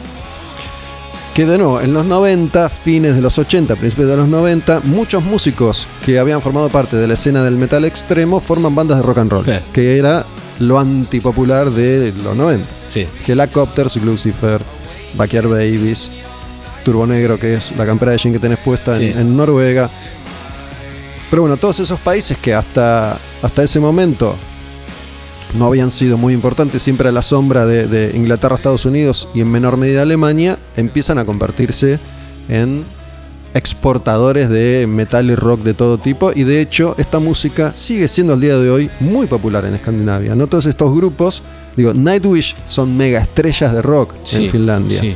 Dimmu Borgir en Noruega toca en televisión, gana premios importantísimos, digo, el metal y el rock son muy muy populares. El, cantante de. Dimmu Borgir tiene Chrome Division, ¿correcto? Sí. Ok, que son como más rockeros, ¿no? más Más- rockeros. sí, sí, más motorheadiano. Y me acuerdo cuando escuché esta banda Witchcraft que tenía una cosa muy vintage, ¿no? Cuando hace un rato hablábamos de, de este rock que empieza a, a diversificarse, digo, Caius en su momento era la evolución de algo. Sí. Pero después aparecen grupos que hacen una especie de retroceso musical en el sentido de buscar el sonido como si acá dijeras voy a armar una banda y voy a sonar como Box Day, como Manal. Claro, se- se- se- setentoso, valvular, Claro. ¿no? Sí. Bueno, creo que eso también sucede acá, ¿no? Debe Sí. haber un montón de bandas tratando de sonar como esos señores. Sí, digo, primero trataron de sonar como Natas, después trataron de sonar como las otras bandas de Sergio de Natas. Em, pero hoy, hoy hay muchas alternativas. Si uno empieza a buscar bandas de rock de este estilo de Argentina, en los últimos 20 años tenés para, para todo. Y qué buen nivel había de las bandas argentinas de esa época, Sí. ¿no? Que uno, eh, no, sé- no sé, yo empecé como a descubrirlas tarde, digo, si bien las escuchaba por la diferencia de edad que tengo con mis hermanas, que eran bastante melómanas, em, uno se empieza a dar cuenta de la magnitud y, y de lo que supieron hacer esos chabones, casi sin tener mucho contacto con lo que estaba pasando afuera, y sin embargo acá había cosas grosas. ¿Sabes que el otro día hablé con Soule? Sí, ahora, te- ahora cuando terminemos todo me vas a contar porque es una, una figura que me llama mucho la atención. Aprovecho para, para contar esto que viene Sí. a colación. Ha- hablé con Ricardo Soule en Quemar un Patrullero, mi, mi otro proyecto podcast, que también está en Spotify, pueden escucharlo si no lo conocen todavía. Pero bueno, yo también vengo incursionando de lleno en el rock original argentino, que es fantástico. Y me contó algo en particular que, que a mí me pone la piel de gallina porque imagínate si nosotros, hace un rato decíamos, dábamos por sentado que no, ni siquiera nos atrevíamos a imaginar que alguna vez íbamos a ver en vivo a ACDC. Hmm, Imagínate 20 años antes. Sí. Pero a diferencia de nosotros, esta generación de músicos argentinos viajó y viajó con un propósito. Nosotros empezamos a viajar porque era barato o porque laburo, ¿no? Yo viajé mucho por laburo. Y ellos iban a intentar Ellos- mezclar un disco en Electric Ladyland, ¿no? Sí, o iban muchos exiliados Sí, también. y muchos claro. iban a buscar la aventura, a vivir la aventura hippie, Sí, ¿no? sí. On the road y ver qué onda. Pero me contó Soule que con Papo, por ejemplo, coincidieron en, en Europa y en Estados Unidos en, en distintos momentos y vieron, Soule vio en vivo a Led Zeppelin con Papo. Ok. Vio en vivo a Black Sabbath con Ozzy en los 70 con Papo. Me contó que fue a ver a Queen en los 70 con Sí. Papo. Y a las 6, 7 canciones Papo se paró y dijo, "Pero estos son todos putos, vámonos de acá. y se fueron. Pero Soule vio a Sabbath, a Pink Floyd, Claro, a Queen, claro, a claro. Zeppelin, a Deep Purple en los primeros 70. Yo me vuelvo loco cuando me cuentan eso. Eran esas épocas que también Vitico estaba girando por ahí y los Peyronel Sí. también giraban por ahí, ¿no? Hay, hay una serie de aventuras fantásticas que, que vivieron estos tipos, incluso una generación posterior, ¿no? Eh, es muy enriquecedor, por ejemplo, en ese aspecto el, el libro que sacó Willy Crook hace unos años, Ok. que él también recorrió y vivió en Europa mucho tiempo, pero vivió escuateando, Sí. ¿no? Drogándose como bestia y conviviendo con músicos jamaiquinos, africanos. Hasta cuenta que en un momento iba por la ruta de no sé dónde mierda y se cruzó, no me acuerdo si era Cubero Díaz, creo que era Cubero Díaz, tipo haciendo dedo en Constantinopla. Una locura, una sí. locura, una locura. Este, Miguel Abuelo. Sí, claro, ¿no? claro. Eh, tipos que fueron a, a experimentar y muchos se, se, se exiliaron o se fueron hasta que aclare, hasta que aclarase. Sí. ¿no? Pero era mucho más extraño en esa época que un joven Sí, por pudiera supuesto. acceder a viajar. Claro. que- ¿Eras Millo o eras uno de estos personajes? Claro. Y bueno, me contó todo eso y me, me- me enloqueció. Me dieron ganas de, de ir a su casa a, a tomar mate y que me, que me cuente, porque me dice, ¿qué te voy a contar? eh? No, no termino más, necesito eh, seis horas para hablarte solo de lo, de lo que vimos en vivo. Claro. ¿no? Claro. Me, me cuenta en un momento que dice, viene Papo y me dice, acabo de ver que están descargando los equipos de Led Zeppelin, toca Led Zeppelin. Imagínate, digo, parece una estupidez y la intención no es ni quedar como que somos viejos chotos, ni como que antes fue mejor, pero hoy tenemos la información al instante. En 1971 Sí. no te enterabas de nada aunque estuviera pasando la- al lado de tu casa. Claro. Entonces, claro. de casualidad, Papo pasó por. Me parece que era Earl's Court, donde tocaba siempre Zeppelin, y se vi. Están descargando los equipos. Toca Zeppelin, vamos. Bueno, el, el cuento de- de- del nacimiento de Riff fue de Vitico y Papo viendo a ACDC, ¿no? Hagamos una banda parecida a esto o hagamos algo de esto. Y así fue que. Hay muchos cuentos distintos, Sí. y eso es algo que a mí me gusta mucho también. Sí.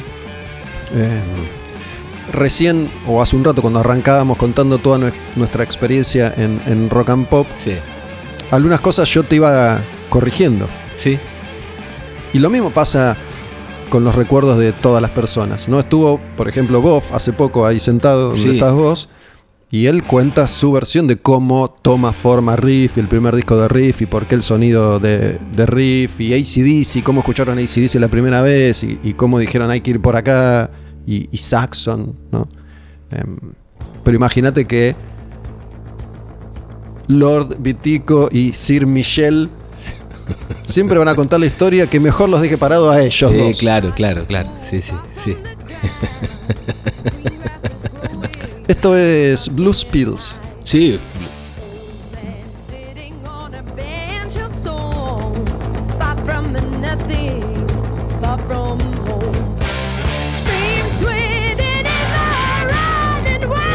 va como loco. A mí cuando escucho esto me pasa algo. Está bueno y tiene como una fuerza que se Sí, siente. empuja, va para adelante. Y yo me lo imaginé en vivo. Digo, esto en vivo, si explota, pero te vuela la mente. Sí. Y mm, no sé si viste.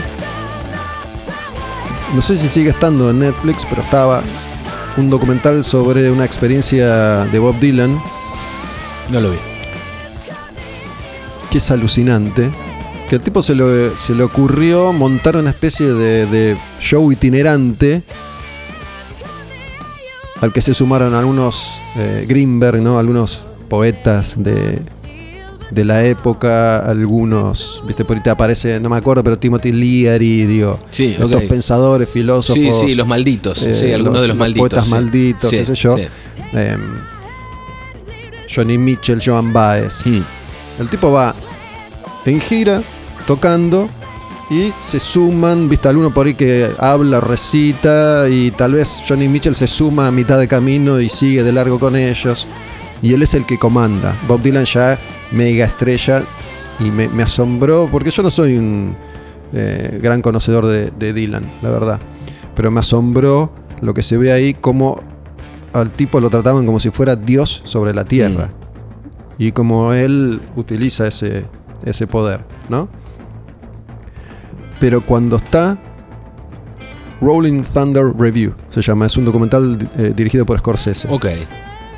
Cuando estás en el, en el escenario, cuando Dylan está en el escenario, tiene un poder, una fuerza, y ves cómo maneja todo con la mirada, viste, el tipo de pronto se da vuelta y mira a- al guitarrista, al baterista, y cómo intenciona cuando canta que me volví loco, viste, el tipo está en llamas. Vamos por él, a por él. Muy bueno, muy bueno, muy, muy recomendable. Ah, che, ya, eh, em, eh, eh, en plan de recomendar, em, cuando arrancó la pandemia, em, bueno, yo estaba, estaba doblado en mi casa. Me pasaste 200.000 documentales de punk y no vi ni uno, Eduardo, Bien, perdóname. Exactamente, ahí iba, eh, que me parece interesante poder compartirlo y que la gente se entere, al que le guste y Sí, lo demás. sigo en Facebook y tengo toda la data ahí que Perfecto. es una información muy muy valiosa y, y mu- en grandes cantidades. Gran, grandes cantidades. Bueno, cuando arranca la pandemia yo dije, bueno, me quedo acá guardado. Viste, al principio estaba como todo canchereado, a los 15 días estaba todo doblado con el culo que me había cambiado de forma de estar sentado. Em, y descubro, me llega por las redes, no me acuerdo, eh, este, el algoritmo loco de Facebook me aparece eh, Baez Records. Baez como, como Lázaro, como el cartonero. En realidad el espíritu era del cartonero, ¿no? Baez Records. Eh, empiezo a seguir la cuenta de Baez Records y el chabón, Pepe, que es un campeón mundial, em, tiene una disquería en Rosario y tiene, debe tener ya a esta altura, debe tener 25 Google Drives en donde em, tiene montado todo el material punk que te puedas imaginar. Por ejemplo, cuatro capítulos hechos, eh, producidos por Iggy Pop y John Barbatos que se llaman Punk, con toda la historia del punk, todos subtitulados en argentino, ¿ok? Para mí podría llegar a ser una traba al idioma. Nada. Me vi todo New York Dolls, em, los capítulos de Punk Britannia que hizo la BBC de Londres, em, documentales de Fugazi, doc- documentales de eh, El Seven. em, bueno, mírenlo. Hay cientos de documentales. Hay cientos de documentales y de películas que tienen que ver con la cultura punk.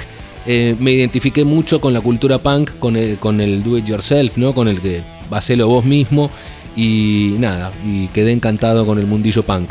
Ahí. Sí, a mí me pasa algo, te lo dije, creo, con, con el tema del video. Me cuesta mucho sentarme a ver, a ver videos. Esto que te digo de Dylan es como una rareza que cada tanto me, me clava un documental. Y cuando lo veo digo, puta, está bueno, tengo que ver más. Y después Sí. me da mucha. Me, me cuesta sentarme a ver algo. No quedarme quieto, por eso disfruto más escuchar música porque siempre estoy haciendo otra cosa Sí, mientras. ok, ok, claro, claro. Pero seguramente son muy, muy interesantes. Estos cadáver. Cadáver, claro, sí. Estuve a punto de poner. Que han venido a tocar acá. Witchcraft, no sé si vino. Cadáver vino. Pero acá ves como, digo, Witchcraft, Blue Eh. Pills, esto, ves que hay como una línea Sí, señor. ¿no? Sí, señor. que se, se Sí, reitera. Sí, sí. Setentosa. El otro día estaba escuchando igual el nuevo disco de Maiden, no sé si lo escuchaste. No lo escuché. Senjutsu. Sí. Y me preguntaba. ¿Llevarán una cuenta de cuántas canciones de Maiden tiene el. La cabalgata loca, la cabalgata loca, sí. Porque digo, ¿cuántas canciones más? No, si bien es una marca registrada de Steve Harris para componer y para Sí. tocar el bajo, Sí, sí. yo Escuché, creo que yo creo que si uno mete la discografía entera de Maiden en, en- en una licuadora que, que pueda discriminar similitudes y diferencias, va a encontrar el mismo riff de bajo 387 mil veces. es probable, y arreglitos de viola que también... eh, eh, ¿A quién escuché? Ah, a este chico amante del metal, Federico Waymeyer, Waymeyer, uno, ¿no? Que está con el mundo de la mm, electrónica en Canal 13. No sé de qué me hablas, pero qué. No, nada, hablaba del disquito. Hacía como un unboxing del disco de Maiden, lo abría Ajá. y contaba que tenía temas largos, que no sabía que era doble y bla, bla, bla, bla, bla. Eh, el arte de tapa se me hizo bastante parecido a The Book of Souls, había sido el anterior. El Eddie, bueno, pero ahora está todo este tuneado de japonés. Tipo Samurai. Samurai. Bien. Book of Souls es. eh, no es una momia, exactamente. No, tiene como una cosa media tiene- tribal. ¿no? Tiene esa, claro, tiene, Sí. tiene esa estética. A mí me gustó la estética samurai porque me gusta lo- los samurai. No me gustaron, tiene como unos. Tiene como la dentadura y como unos, unos colmillos. Cuatro o seis colmillos raros que le salen de la parte de arriba de la Sí, encía. eh, lo, lo hicieron más monstruo sin, sin- no, no había necesidad de necesario. monstrificarlo tanto. Claro, claro. Che, quiero escuchar. Hay, hay una canción, volviendo a esto de los, de los viajes, ¿no? Tengo muy presente un viaje. Yo fui varias veces a Londres Sí. y recuerdo un viaje que fue en el año 98 a Europa. Justamente fui a Europa, a España, por el lanzamiento de, De Virtual, Maiden. Virtual Eleven de Maiden. Con Sicioli. Con Cicioli coincidió allá. Digo, muchas veces cuando se armaban las movidas de prensa, uno iba con otros periodistas argentinos. Martín Cicioli, que fue compañero nuestro en Rock and Pop, Correcto. hasta donde tengo entendido, está en Rock and Pop Sí, actualmente. señor. Sí, señor. en, en ese entonces se hacía un programa de fútbol. Jugaron a la pelota o algo de eso, ¿no? ¿En Claro, ese? como el disco se llamaba Virtual Eleven, Eleven, Steve Harris, fútbol. Armaron toda una campaña estética y promocional con los colores de- del West Ham, que es el equipo que a él le gusta, del que se hincha, y el número 11, 11 jugadores. Bueno, Sí. el único que jugaba al fútbol era Harris, de la banda. Pero había unos jugadores profesionales, ex jugadores profesionales y la gente que en cada lugar se, se mandaba. Esto fue en Madrid y yo aproveché y me quedé unos días más. Fui a Barcelona, fui a París. em, Ya ahí paseo. ¿Ves cómo los recuerdos se mezclan? Pues yo te dije Londres primero. Sí. No fue Londres. En ese viaje fue Madrid, Barcelona, París. Ok. Y en ese viaje obviamente compré discos. Y compré discos que muchas veces en Estados Unidos no se conseguían. Claro. Los de las bandas... Recuerdo haber, haberte traído varios. Encargos tuyos. Sí. ¿Recordás? Calle, Decime. calle Tallers, Barcelona, España. Sí. Me Bien. acuerdo. Muchas veces parecía Sí, que te sí. estaba mintiendo. Sí, te estaba mintiendo. Digo, estaba, en realidad sé que me trajiste disco, pero estaba tratando de acordarme qué disco. Sí, alguno. ya me voy a acordar de alguna, ya me voy a Eh, yo, yo también te he traído discos, pero no me acuerdo sí, cuáles. sí. Em, Y, de- y demás boludeces me has traído también. También. Sí. Entonces, en Europa había mucho sello especializado y mucha banda under que no se conseguía en Estados Unidos. Eh, O si se conseguía, se conseguía como import. Y en Estados Unidos los discos importados salían el triple Claro, que uno local. claro. Bla, bla. Bueno, y me traje un montón de, de discos de bandas de este rock, stoner, como te guste llamarlo, sí. de ese momento. Em, y uno de esos discos era Orange Goblin. Sí. ¿no? Había Una- puesto en la lista también. una banda Sí. hermosa. Hermoso, hermoso. Em, Sí. y siempre tuve. em, como esta canción me quedó.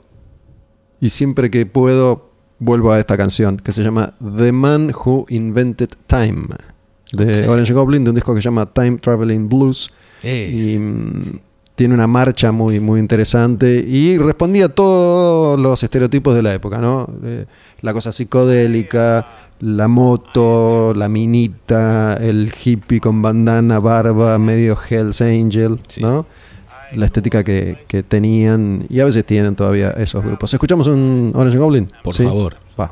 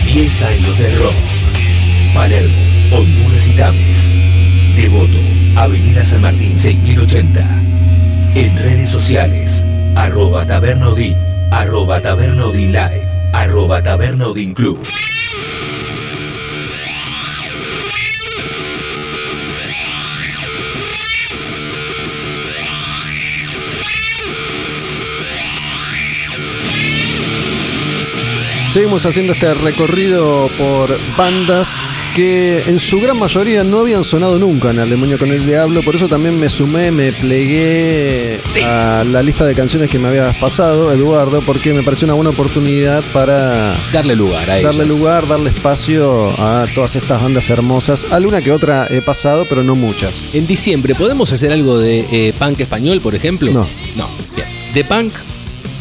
De punk puede ser, Eh, de punk eh, puede ¿y ser. ¿Te, te cuelo en la polla y va o no va? La, la última experiencia que tuvimos, de muy pocas experiencias que hemos tenido en los últimos 20 años de ir a ver bandas en vivo, fue con La Polla Records en, en La Plata, que fue una experiencia de mierda, te lo quiero decir.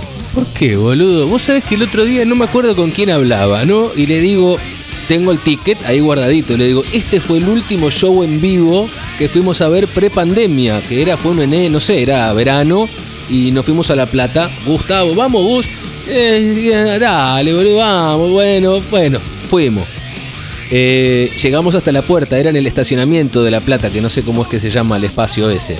No era en el. No es en el estadio, no, pero tiene, tiene como diversos playones donde se arman distintos escenarios. Es un lugar enorme. Llegamos hasta ahí con toda, con toda la dicha que siempre nos acompaña, que es llegar hasta un lugar y decir, hola, ¿qué tal? ¿Están nuestras entradas? No, querido, prensa para el otro lado, o sea que tuvimos que caminar. Ya cuando volvemos, que empezamos a encontrarnos con toda la gente de frente, se empezó a armar un cachengue que agarrate Catalina cantando canciones de la Polla Record y la policía que empezó a tirar bala de goma y gases. Y a mí me subió como una adrenalina, Gustavo, te juro. Estás en 1987 otra vez. Sí, Era riff en obra zapateándole arriba de los autos. Yo no le zapateaba, pero disfrutaba del, del espectáculo en ese momento. Y Yo me- te quiero decir que, he sido muy afortunado porque no me ha tocado presenciar conciertos en la época en la que era muy común que hubiera desmanes Sí. en los shows de rock o de punk o de hardcore en la Argentina. No me ha tocado presenciar demasiados. Tengo un recuerdo, por ejemplo, de una vez que tocó, no sé si vos fuiste, Hosen, Sí, a ver. en, en un lugar que no me acuerdo cómo se llama, tocaron una sola vez ahí, un lugar que no era común para ir a ver bandas, que se cayó el escenario con Hosen tocando. Y cuando salimos, cuando terminó el concierto, estaban todas las ventanillas de los autos de 3, 4 cuadras rotas. ¿Recordás el lugar o la zona o el barrio o algo? No. No me acuerdo, hace poco tratando de hacer memoria, alguien dio con el nombre de este, de este espacio que no, no duró mucho. Pero bueno, mi auto por suerte no lo habían roto, pero estaba en esa misma fila de, de vehículos. Bueno, show, eh, show desmanes, tengo en mente este de Riff, que fue la primera vez que experimenté los gases lacrimógenos, así con la carita hinchada que se te cierra la garganta. Eh, después tengo la polla en Pinar de Rocha, bravo, bravo, se puso picante, estaba solo. Eh, bueno, este de la polla se puso un poquito, está- está- está- Sí, estaba picante, estaba lo que, picante. Lo que iba a decir es que ya era una experiencia en desuso. Digo, estas cosas ya no pasan. No, no pasa. ¿no? Pero no, bueno, el único no. es un lugar grande y está alejado. Sí, y Motorhead. Motorhead en hangar también, También. Se, puso, se puso peliagudo. Yo ya cuando entré al lugar em, ya lo conocía porque una de mis primeras, mi primer transmisión para Rock and Pop eh, fue la presentación de Piedra Libre, el disco de Almafuerte, ¿En hangar? en hangar. Eh, mi productor era Nahuel Suárez. Eh, estábamos como en la zona de arriba. Hangar antiguamente había sido como una bailanta, era como un, era, era como un tubo largo, como decir groove, ¿no? Que Sí, tiene ahí en, en Flores, Avenida de Rivadavia, a unas 10, 15 cuadras de, de General Paz. Sí, un lugar que hoy Liniers, no Flores. Liniers. Un lugar que hoy creo que no te lo habilita absolutamente nadie porque tiene una puertita para salir y es un lugar, un chorizo largo con. con... Estaba bien el lugar. Sí, estaba bien el lugar. Estaba bien puesto. Era Em, de. Lo regenteaba Blander. Exactamente. Blander fue el jefe del equipo de seguridad de los conciertos de las principales productoras de conciertos durante décadas. Bueno, el, cuento veloz, ahora nombré lo de Almafuerte y también es la verdad que da para el cuento porque eh, fue. mm, presentaban eh, Piedra Libre y. mm, La Ana Maurín, la que había sido esposa de Ricardo, se había pegado un corchazo, aguantó un par de días y ese día falleció. Eh, cuestión es que Ricardo llegó en Ese una- mismo día. ese mismo día falleció, o sea, eh, o sea, eso ya se estaba sabiendo, los que estábamos parados ahí. Yo tenía que sostener una transmisión, era como mi primera transmisión, entonces Nahuel, la verdad que siempre presto para, para que yo haga, bueno, y hacía notas con los músicos, tenía dos. Lo tenía a Gaby y a Fer Ruiz Díaz, a los dos. Charlé con ellos un rato largo y no había nadie más. Bueno, lo bueno es que ahí no te quedás, no te quedás sin, sin conversación No. nunca. Si está Fernando, te, Sí. te sostiene Te una agarra charla el micrófono y te sigue haciendo el programa. durante seis o siete días. Bueno, em, todavía Greenbank al frente de Rock and Pop, cuando llegó Ricardo empezó que el sionismo y estos judíos y no sé qué, que Greenbank dijo no lo transmitimos nunca más. Em, corte A, yo me voy, imagínate, cuatro horas después de lo planeado, yendo para mi casa y en el auto lo escuchaba a Paul Brodesky que hacía el Buenos Aires Blues maltratándome a mí porque yo le había entregado tarde el programa que tenía ganas de volver a la radio y decirle, escúchame una cosa, Paul Brodesky, la que Igual hay va". que decir una cosa, tiraste una magia ahí. Paul, Paul, Paul Brodesky es como, como una palabra mágica, ¿no? Era una especie de isla desierta en el contexto de, de- de rock and pop. Sí, era, sí. era alguien que estaba aislado de todo lo que significaba rock and pop, Hmm. ¿no? Digo, de todo y de todos. Sí. Hacía este programa de blues que lo hizo durante mucho, mucho tiempo. Es más, no recuerdo haberlo visto nunca, personalmente o alguna que otra vez. Y es como que un día le dijeron pasá y nadie le dijo no vengas más. Claro, Y se instaló, así. se instaló con el Buenos Aires Blues. Durante años que nadie sabía por qué seguía ni en qué condiciones seguía, siempre sintiéndose así de aislado y de discriminado. Claro, claro, Porque por- no era tenido en cuenta para nada. Y te guardió. Y me bardeó mal. bueno, eh, la segunda vez que veo a Hangar voy a ver a Motorhead. Yo ya bastante más consciente, uno se va poniendo grande, se va poniendo más consciente de, de dónde puede haber un peligro, ¿no? Entonces me quedé como adelante, dije, me voy a quedar adelante. ¿Estabas Digo, abajo vos? Sí, estaba abajo. Hangar tenía dos pasillos Eso. arriba, que era como el VIP, digamos. Exactamente, exactamente. Yo estaba abajo y me quise quedar abajo. Creo que tenía acceso arriba. Dije, acá llega a ver un bolón, Kid, Motorhead. En la otra oportunidad no tenía porque estaba ¿Por qué laburando. esperabas algún quilombo?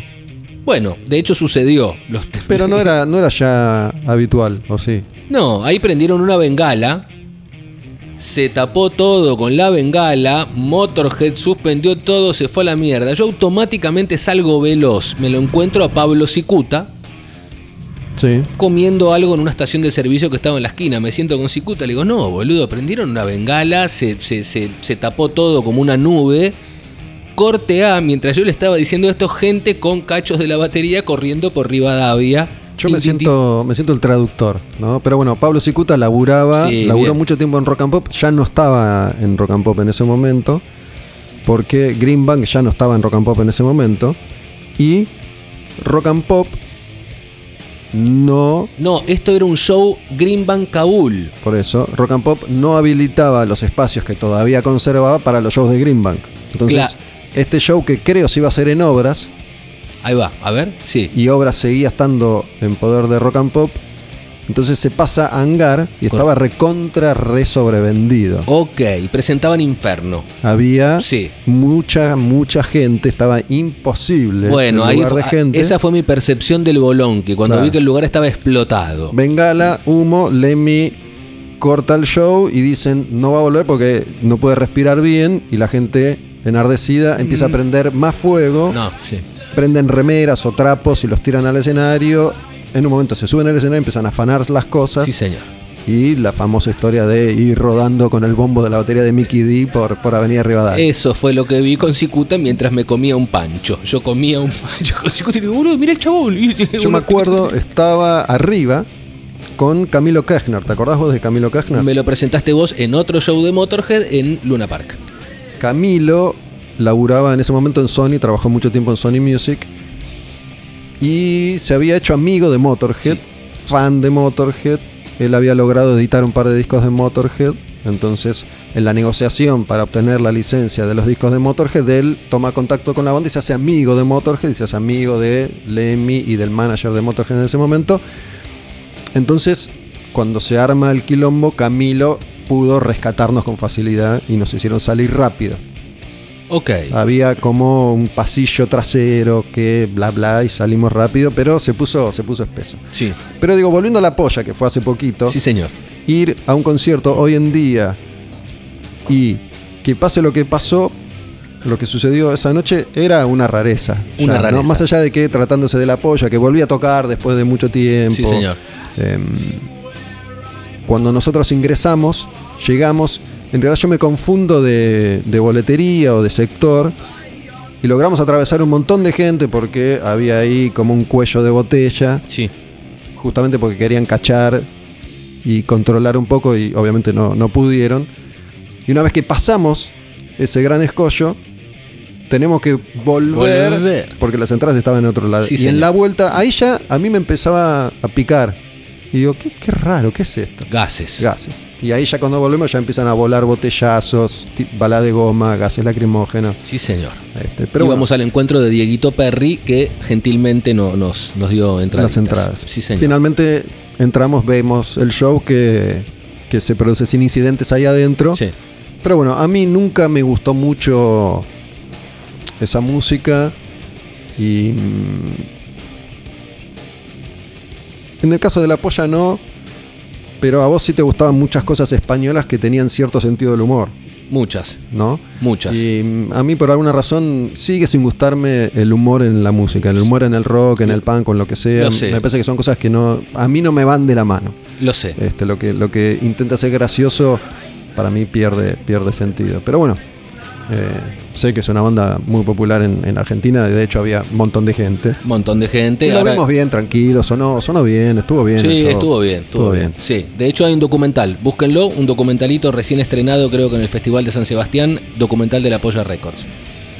Y de ahí estábamos en La Plata, nos fuimos a Ciudad de Gatos. Te, te llevé, logré llevarte, te llevé a pasear como nunca en tu Sí, vida. sí. Es difícil sacarte de tu casa hoy en día. Sí, sí, Gustavo. Y te, te llevé ahí a Ciudad de Gatos, que es el, el bar amigo de La Plata. Y nos fuimos a tomar un heladito a una heladería. ¿Cómo se? Eh, no me acuerdo. eh, Buena heladería. Estaba Harry Salvarrey ya dando vueltas por ahí, estaba tuiteando. Alguien que me recomiende heladerías, le pasaron el dato de heladería y fuimos a una heladería de barrio Mm. y comimos Muy un bueno, muy bueno. Sí, señor. Sí, señor. ¿Qué estamos escuchando? Esto es eh, Sleep. ¿Te acuerdas de Dragonaut? Dragonauta Sí. saca el nombre de Claro, claro. esta canción de Sí. Sleep. Dope Smoker, ¿no? Se llamaba el, el disco, ¿no? No, este es Sleep's Holy Mountain. Ok. Es el primero de, Sí, de señor. Sleep. Sí, señor.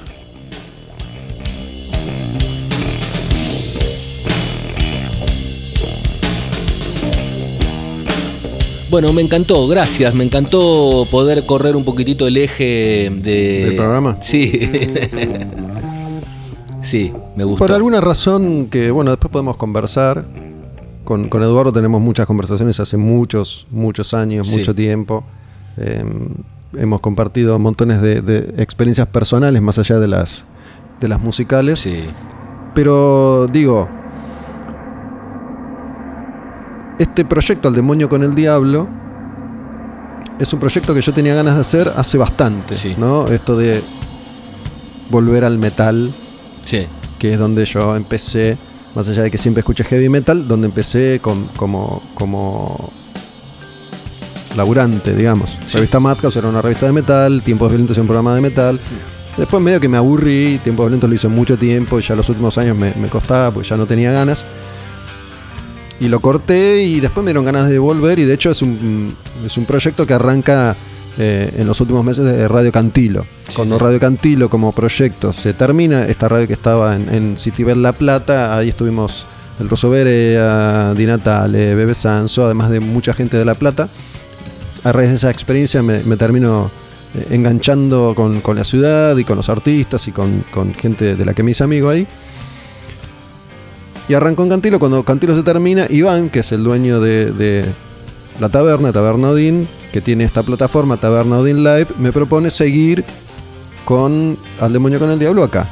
Y hoy se cumplen 50 episodios, 50 capítulos de Al Demonio con el Diablo. Y yo ya tenía esa impronta, ya cuando arranco con el proyecto digo, voy a hacer entrevistas con los músicos clásicos del heavy metal. Claro. Al principio tratando de hacer hincapié en algún disco. La primera nota fue con Gustavo Roweck, hablando Sí. de Luchando por el Metal, el Sí. disco de B8. bien. Y así fui hablando con Huff por Riff 7, con Corbata por El Nuevo Camino del Hombre de Animal. Hablé con muchos músicos. No me quiero, creo que con Pato Strun sobre ácido argentino. eh, o fue el Tano Romano. Bueno, ya me confundo. Sí. Ustedes tienen ahí todos los episodios que están rotulados para, para volver a escuchar. Y además, encaré este informe que duró muchos meses, que fue repasar todos los lanzamientos de heavy metal, hard rock de los 80, Ok. pero de afuera. Entonces, año por año, Año por año, sí, yo fui sí. haciendo en orden alfabético, porque es más fácil organizar. un repaso de todos, todos los discos. Ah, de ahí varias playlists que yo sigo tuyas que Claro. son ay, 84, 85, correcto, bien. hasta llegar a 1990. Sí. Bueno, y me quedó, me quedó ahí. Digo, si bien he hecho algunas otras cosas, grabé unos cuantos programas con música nueva, muy, muy nueva, muy nueva. Siempre vuelvo a los 80. Siempre- en este, en sí, este episodio, en este proyecto en, en particular. ¿no? Eh, por ejemplo, la semana pasada, en, en el 49, digamos, Sí, que está Claudio Connor, grabé aparte como un informe de Ozzy. sí. Pero con esas canciones que no son las clásicas, ¿viste? De los, Sí. de los discos clásicos de los 80, las canciones que no son las, Sí. las más obvias. Que además siempre me gusta eso, ¿no? Digo, si vamos a hacer algo con Maiden, The Trooper ya fue. Hagamos sí, otra cosa. sí, claro, claro. Este, Bueno, mirá, mirá qué loco, ¿no? Así como yo puedo decir que la gran mayoría de mis años musicales, que son muchos, vos fuiste como mi, mi guía y mi hito, digo, para ir descubriendo cosas. ¿Soy un gurú para vos? Eh, sí, sí, sí. Mirá, ¿Puedo ser chamán mejor? Bueno, no sé si tanto, pero eh, digo, ha sido como un guía que me, que me habilitó material. De hecho, más de una vez, algunas por estar al lado, y si no estoy al lado, te pido, pasame. Y me, me- me pasabas listitas con, con algunos quedé prendado, no sé. Danko Jones quedé prendado, Volbit me encantó, y así, bueno, así puedo nombrar infinidad. En los 80, cuando estaba en el secundario, mi guía era Libedinsky, el que hoy nombraba, que eh, hicimos aquel De- programa con Ricky Durán en los comienzos, el guitarrista y líder de Dragonauta, De Dragonauta. que era compañero mío del colegio. Y el Libe era el que en los 80 traía la primer- el primer disco de Slayer, eh, Venom, Metallica, Possessed, eh, bueno, todo, toda esa cosa extrema era el que lo traía, era Libedinsky. Entonces llegaba Libe con Seven Church de Possessed, que ahora capaz que lo, lo más probable es que no te lo escuche ni en pedo, pero en ese momento Caso, ¿eh? era una loc sí, sí. Dead Angel, de Ultra Violence, un montón de cosas que nos juntábamos después en la casa de Ricky Durán, que tenía bandeja, y en un Maxell de cromo, en un cassette, nos grabábamos cada uno su casetito con sus compilados. Y siempre rondaba, eh, siempre, a- a- te nombro toda esta cosa extrema, pero Marley siempre estaba presente. Bob, Sí, Bob. Bob siempre estaba presente. Es como uno de mis hitos también. Digo, en el medio del metal, Marley está. Me gusta absolutamente todo de Marley. Me gusta mucho el reggae. bueno, te hago una pregunta. ¿Estás para cerrar acá o estás para poner una canción y hacer un cierre después? Estoy para lo que quieras. Decidí vos. Eh, Sigamos. Seguimos, ok. Sí. Escuchemos una canción y después hacemos una última entrada. Sí. Em, a ver qué tenés ganas de escuchar. Tengo A ver. Artista, artista, ¿no? Hermano, Sí. Firebird, Down, Melvins, High on Fire, The Sword, Down. Down. Sí. Bueno, buena, buena elección, obviamente. Y además, cuando Phil Anselmo aparece con Down, también en los 90, Mm. como una especie de supergrupo, ¿no? Él, Cara de Pantera, la banda más grande del metal de ese entonces, Dios. Y músicos de Crowbar, I Hate God y COC, Corrosion of Conformity, con el primer disco de Down, Nola, que es una obra maestra. Total. Lo que hace también es poner el mapa un poco este sonido, Sí, claro. porque su referencia obviamente le daba eh, otro tipo de difusión Sí. a lo que él mencionaba, así como Hetfield en algún momento se puso una remera de Ghost y eso hizo que Ghost diera la vuelta al mundo. Claro, claro, ¿no? claro, claro. Anselmo, durante el proceso que dura la aparición de Down como proyecto hasta que sale el disco pasaron unos años.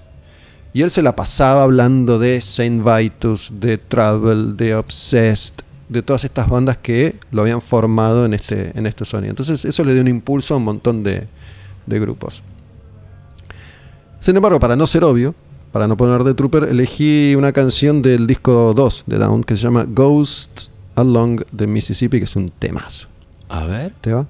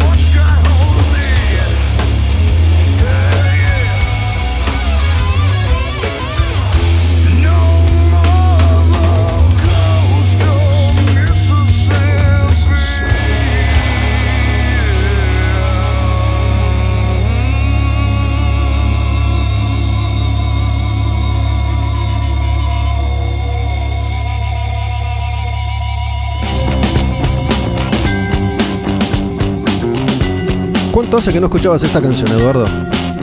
Esta en particular, mucho. Estuve escuchando Cherry Coke, que no es esta, claramente. Queens of the Stone Age.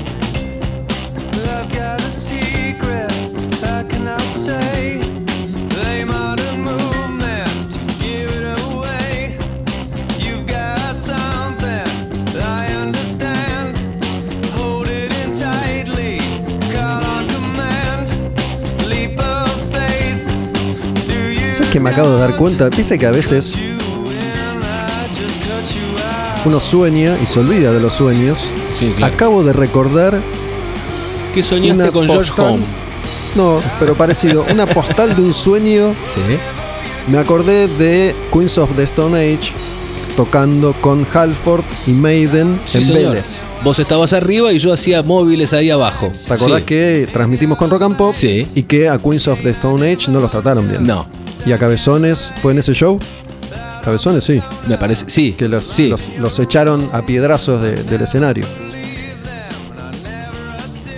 Pero me acuerdo que estuvo muy linda la transmisión y que Halford, que estaba con su banda Halford, Sí, señor. vino hasta la cabina. Sí, porque vos te pegó el virulazo con el autito. ¿Yo? Sí. ¿Ese día fue? No. ¿Sabes? Claro. Vos habías. Es verdad. Vos habías ido. no- llegaste al hotel. Yo tenía que hacer una entrevista con Halford y choqué Sí. yendo al hotel, no llegué. Y Halford. Palazo me di. Y Halford eh, tuvo la deferencia de acercarse él. ¿Puede ser? Se acercó a la cabina él y vino con un patoica ¿Mm? que supuestamente era su guardaespaldas y su pareja. Ok. Y me acuerdo de unas cosas de esa conversación. Él ahí dio pistitas de que estaba ya en tratativas para volver a Judas. Priest, Ayudas. ¿No? Que estaba Ripper Owens en ese momento en Judas. En Judas estaba Ripper Owens. Pero ¿de qué me acordé? Soñé con Halford Sí. y en un momento aparece su novio en el sueño y tengo la imagen del novio de Halford, una cosa, una montaña de músculos. El oso, el oso, un oso, un oso. pelado, porque era un pelado este. No sé si era o no su pareja. Eh, y una montaña de músculos aceitados. Mirá. Esto soñé, digo, anoche o, o anteanoche. Y Maiden presentaba Dance of Death. No, era Brave New World. Primer disco con Dickinson. Ok. de- del regreso. Sí, ok. Halford había sacado Resurrection Sí, señor. Y Halford es uno de los que mete una vocecita en una de estas canciones de Queens of the Stone Age, por eso me acordé. Ok. Este, este disco es Rated R. El Colorado me cae muy bien y. Y me hizo entender. eh, aparece en el documental de CC Top. Eh, y habla de un tema en particular. eh, y describe cómo es el viaje de CC Top, ¿no? Cómo empieza como un blues tradicional y ¿Qué tema, después te acordás? eh, Brown Sugar. de CC Top. Sí, que me vuelve loco. El tema es espectacular. Con esa canción vamos a cerrar hoy. ¿te Ok, parece? bien. Eh, nada, empieza como un blusito así común y después arranca en un momento lo que es lo que él le llama el, el viaje CC Top, ¿no? Entras en, en- en el mood de los chabones y, y va como piña y nada, lo, lo supo describir tan bien, fue tan gráfico que me enamoré del tema. Brown Sugar de CC Top. Qué, qué banda hermosa. Hermosa. Qué qué banda hermosa hermosa. banda Sí. CC Top. Sí, Está en el primer disco de CC Top. sí señor. Año 1970. 70. La voy a, la voy a separar para, para escucharla en el cierre de, de este episodio de Al Demonio con el Diablo, acá en la taberna con, con Eduardo. Ojo que también puede pintar un, un especial rock sureño. la cara, la ¿Para- cara, la para cara, cuándo? ¿Para la la cara, la cara. No, te banco, te banco, pero ya, ya estoy llegando al límite de mis posibilidades, Eduardo. Te, te conté que ando con problemas de cuerdas vocales, así que no, no me sobreexijas. No, no. Lo único que te pido es que me des bola, entonces, escúchame. Me lo contás ahora para que la que- gente lo escuche, pero después en la intimidad, cuando te paso todos los Sí. teléfonos, todos los foniatras, dame Creo que bola. la primera vez que me pasaste foniatra fue en 1972 y todavía no fui. Bueno.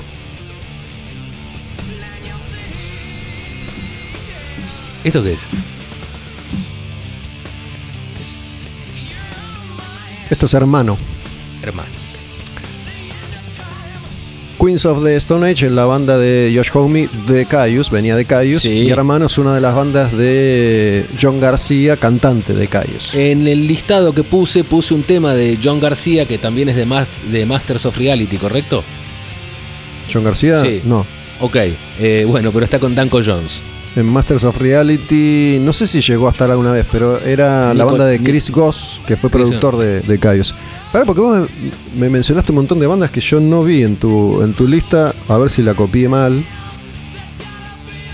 Porque yo abrí tu lista y. Invisible, que es el tema de Danko Jones con John está. García. Ah, ok. Esa sí, sí está. Pero me mencionaste algunas bandas que no, no aparecen, Eduardo, así que lo- acá Elegiste, está tu, tu el- elegiste algunas canciones, me dice Gustavo, ¿no? Le, le voy a, les voy a Elegiste contar 24.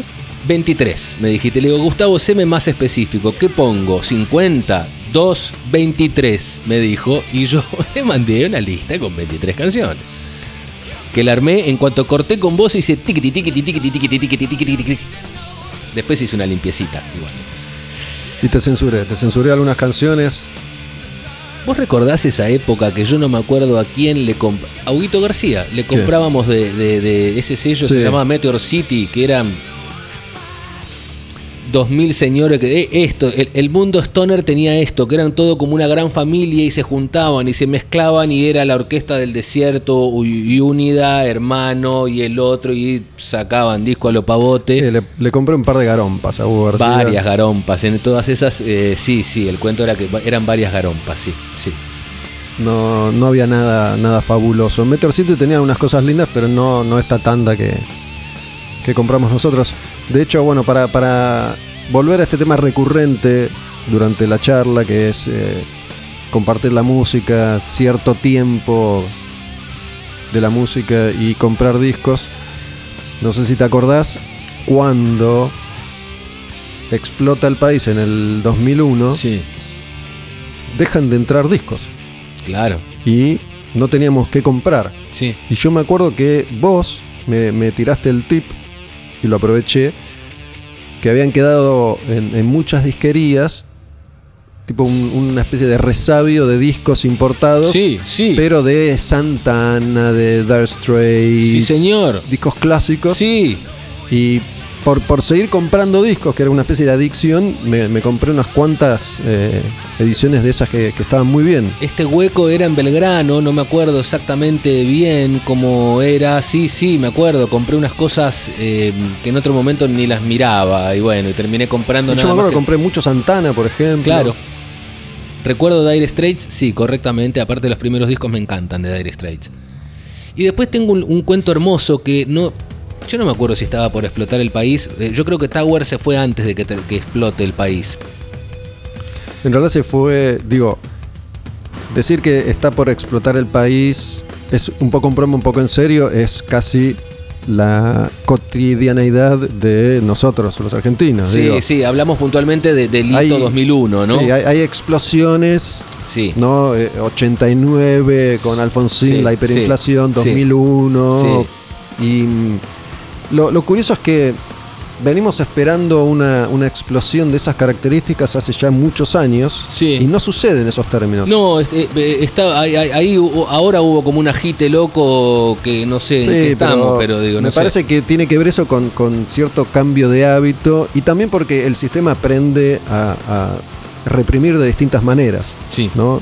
Sí. Ya, ya la gente no va a la calle. Hace mucho que no va a la calle.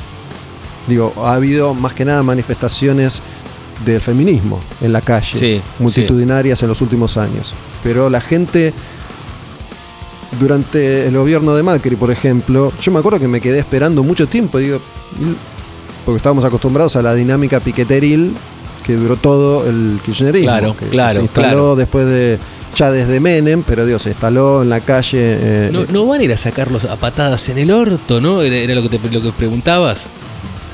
Parece que, que los entongaron, parece. Parece. Sí.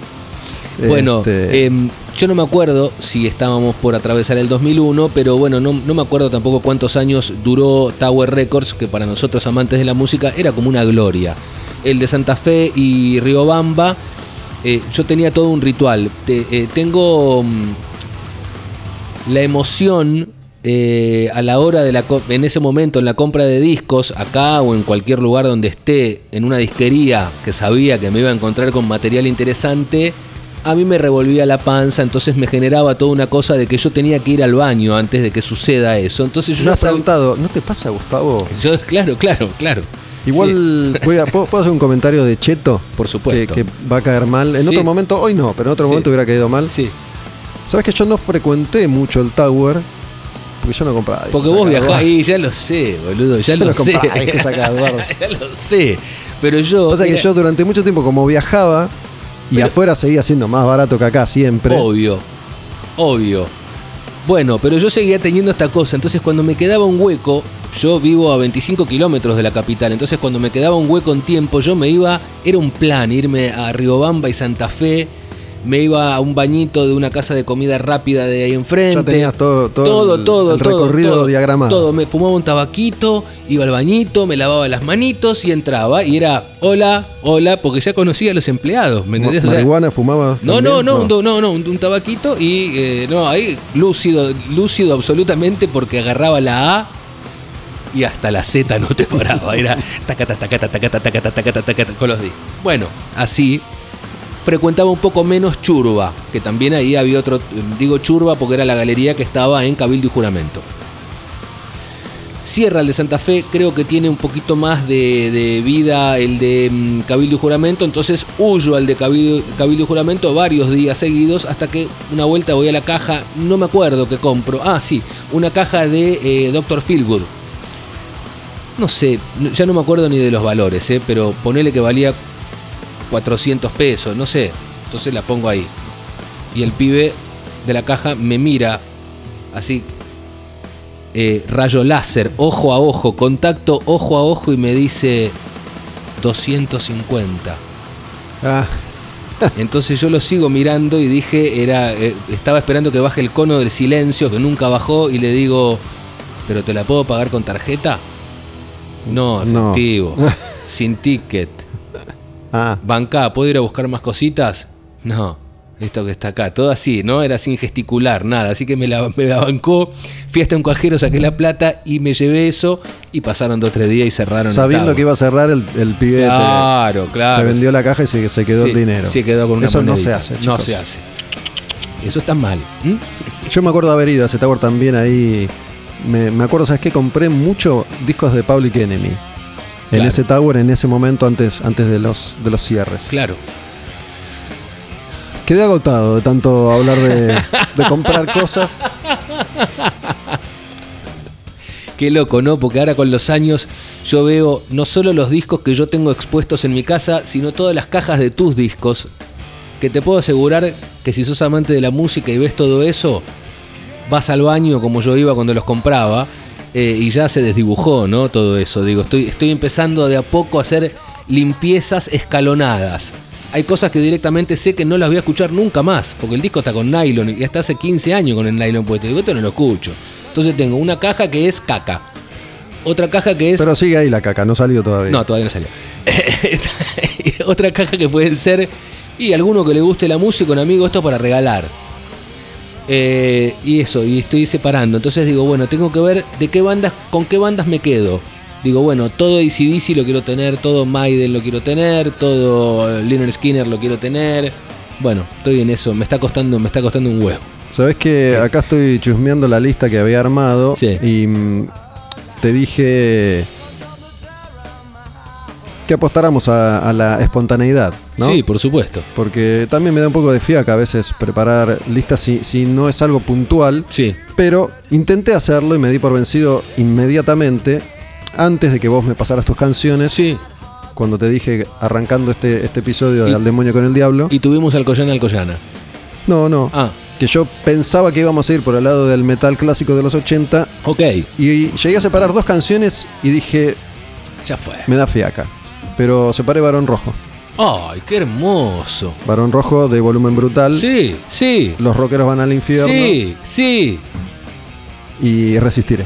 Sí, señor. Nuestros dos himnos, Gustavo. En, es- en español, no en inglés, ¿no? Coincidimos en, en obras, ¿verdad? Sin conocernos aún. ¿O no? ¿No fuiste a ver a Barón Rojo No, no. Solo lo que sí tengo es el afiche.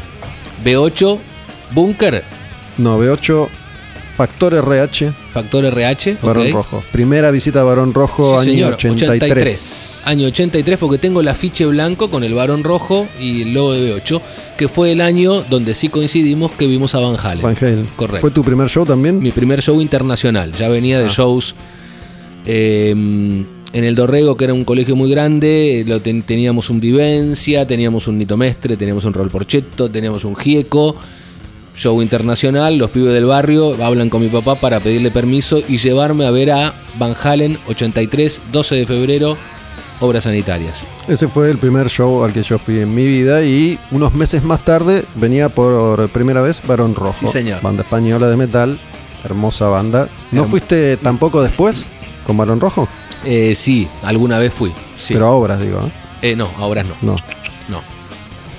Después vino Barón Rojo, por ejemplo, y tocó en cemento. Sí, no me acuerdo. Ya no la formación clásica. No, claro, claro. Ese documental lo viste, yo te lo recomendé, creo. No.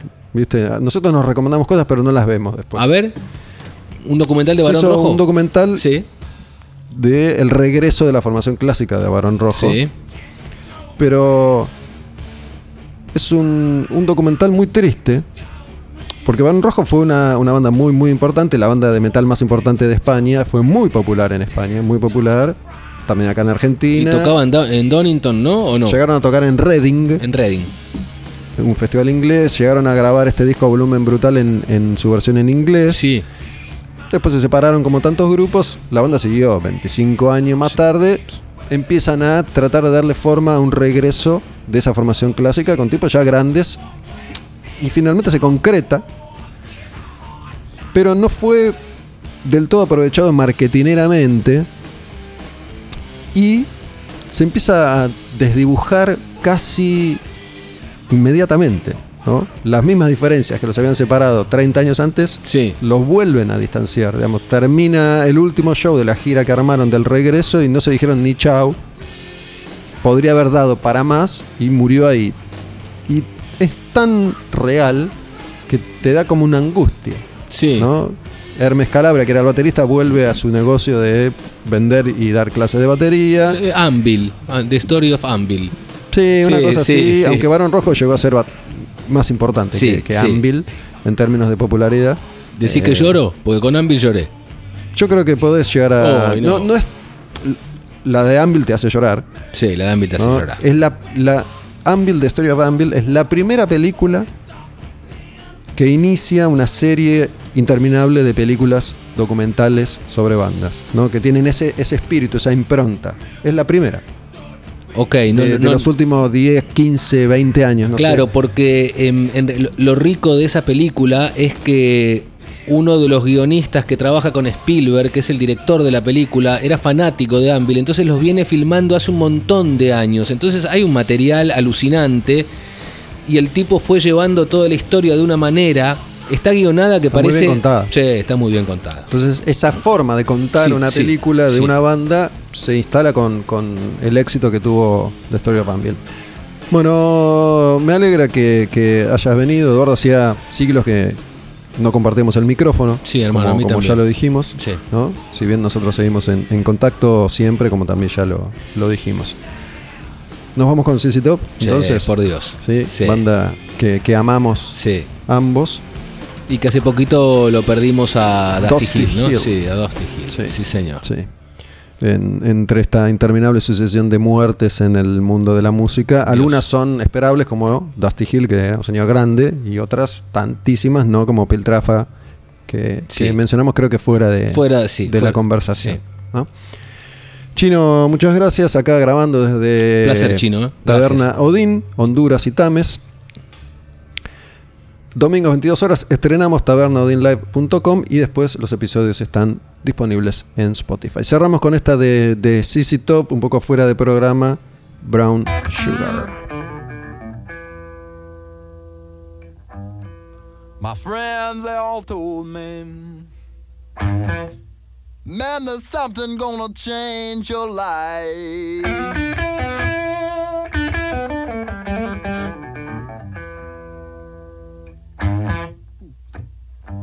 My friends, they all told me, Man, there's something gonna change your life.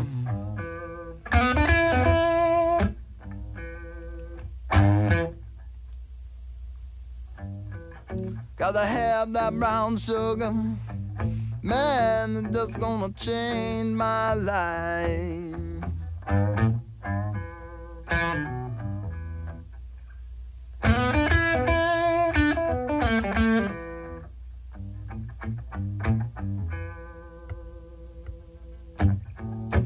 I got to have the brown sugar.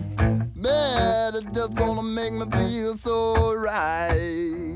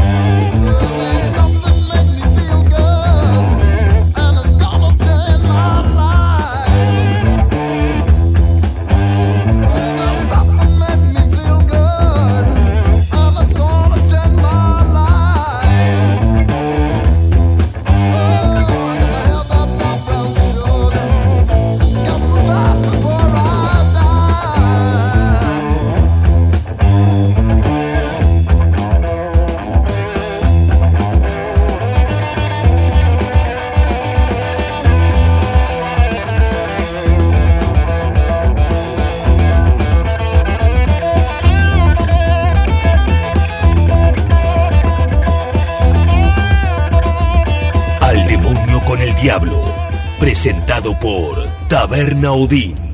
Puro heavy metal. APEP, Apophis, personificación del caos. Oponentes de la luz. Al demonio con el diablo. Puro heavy metal.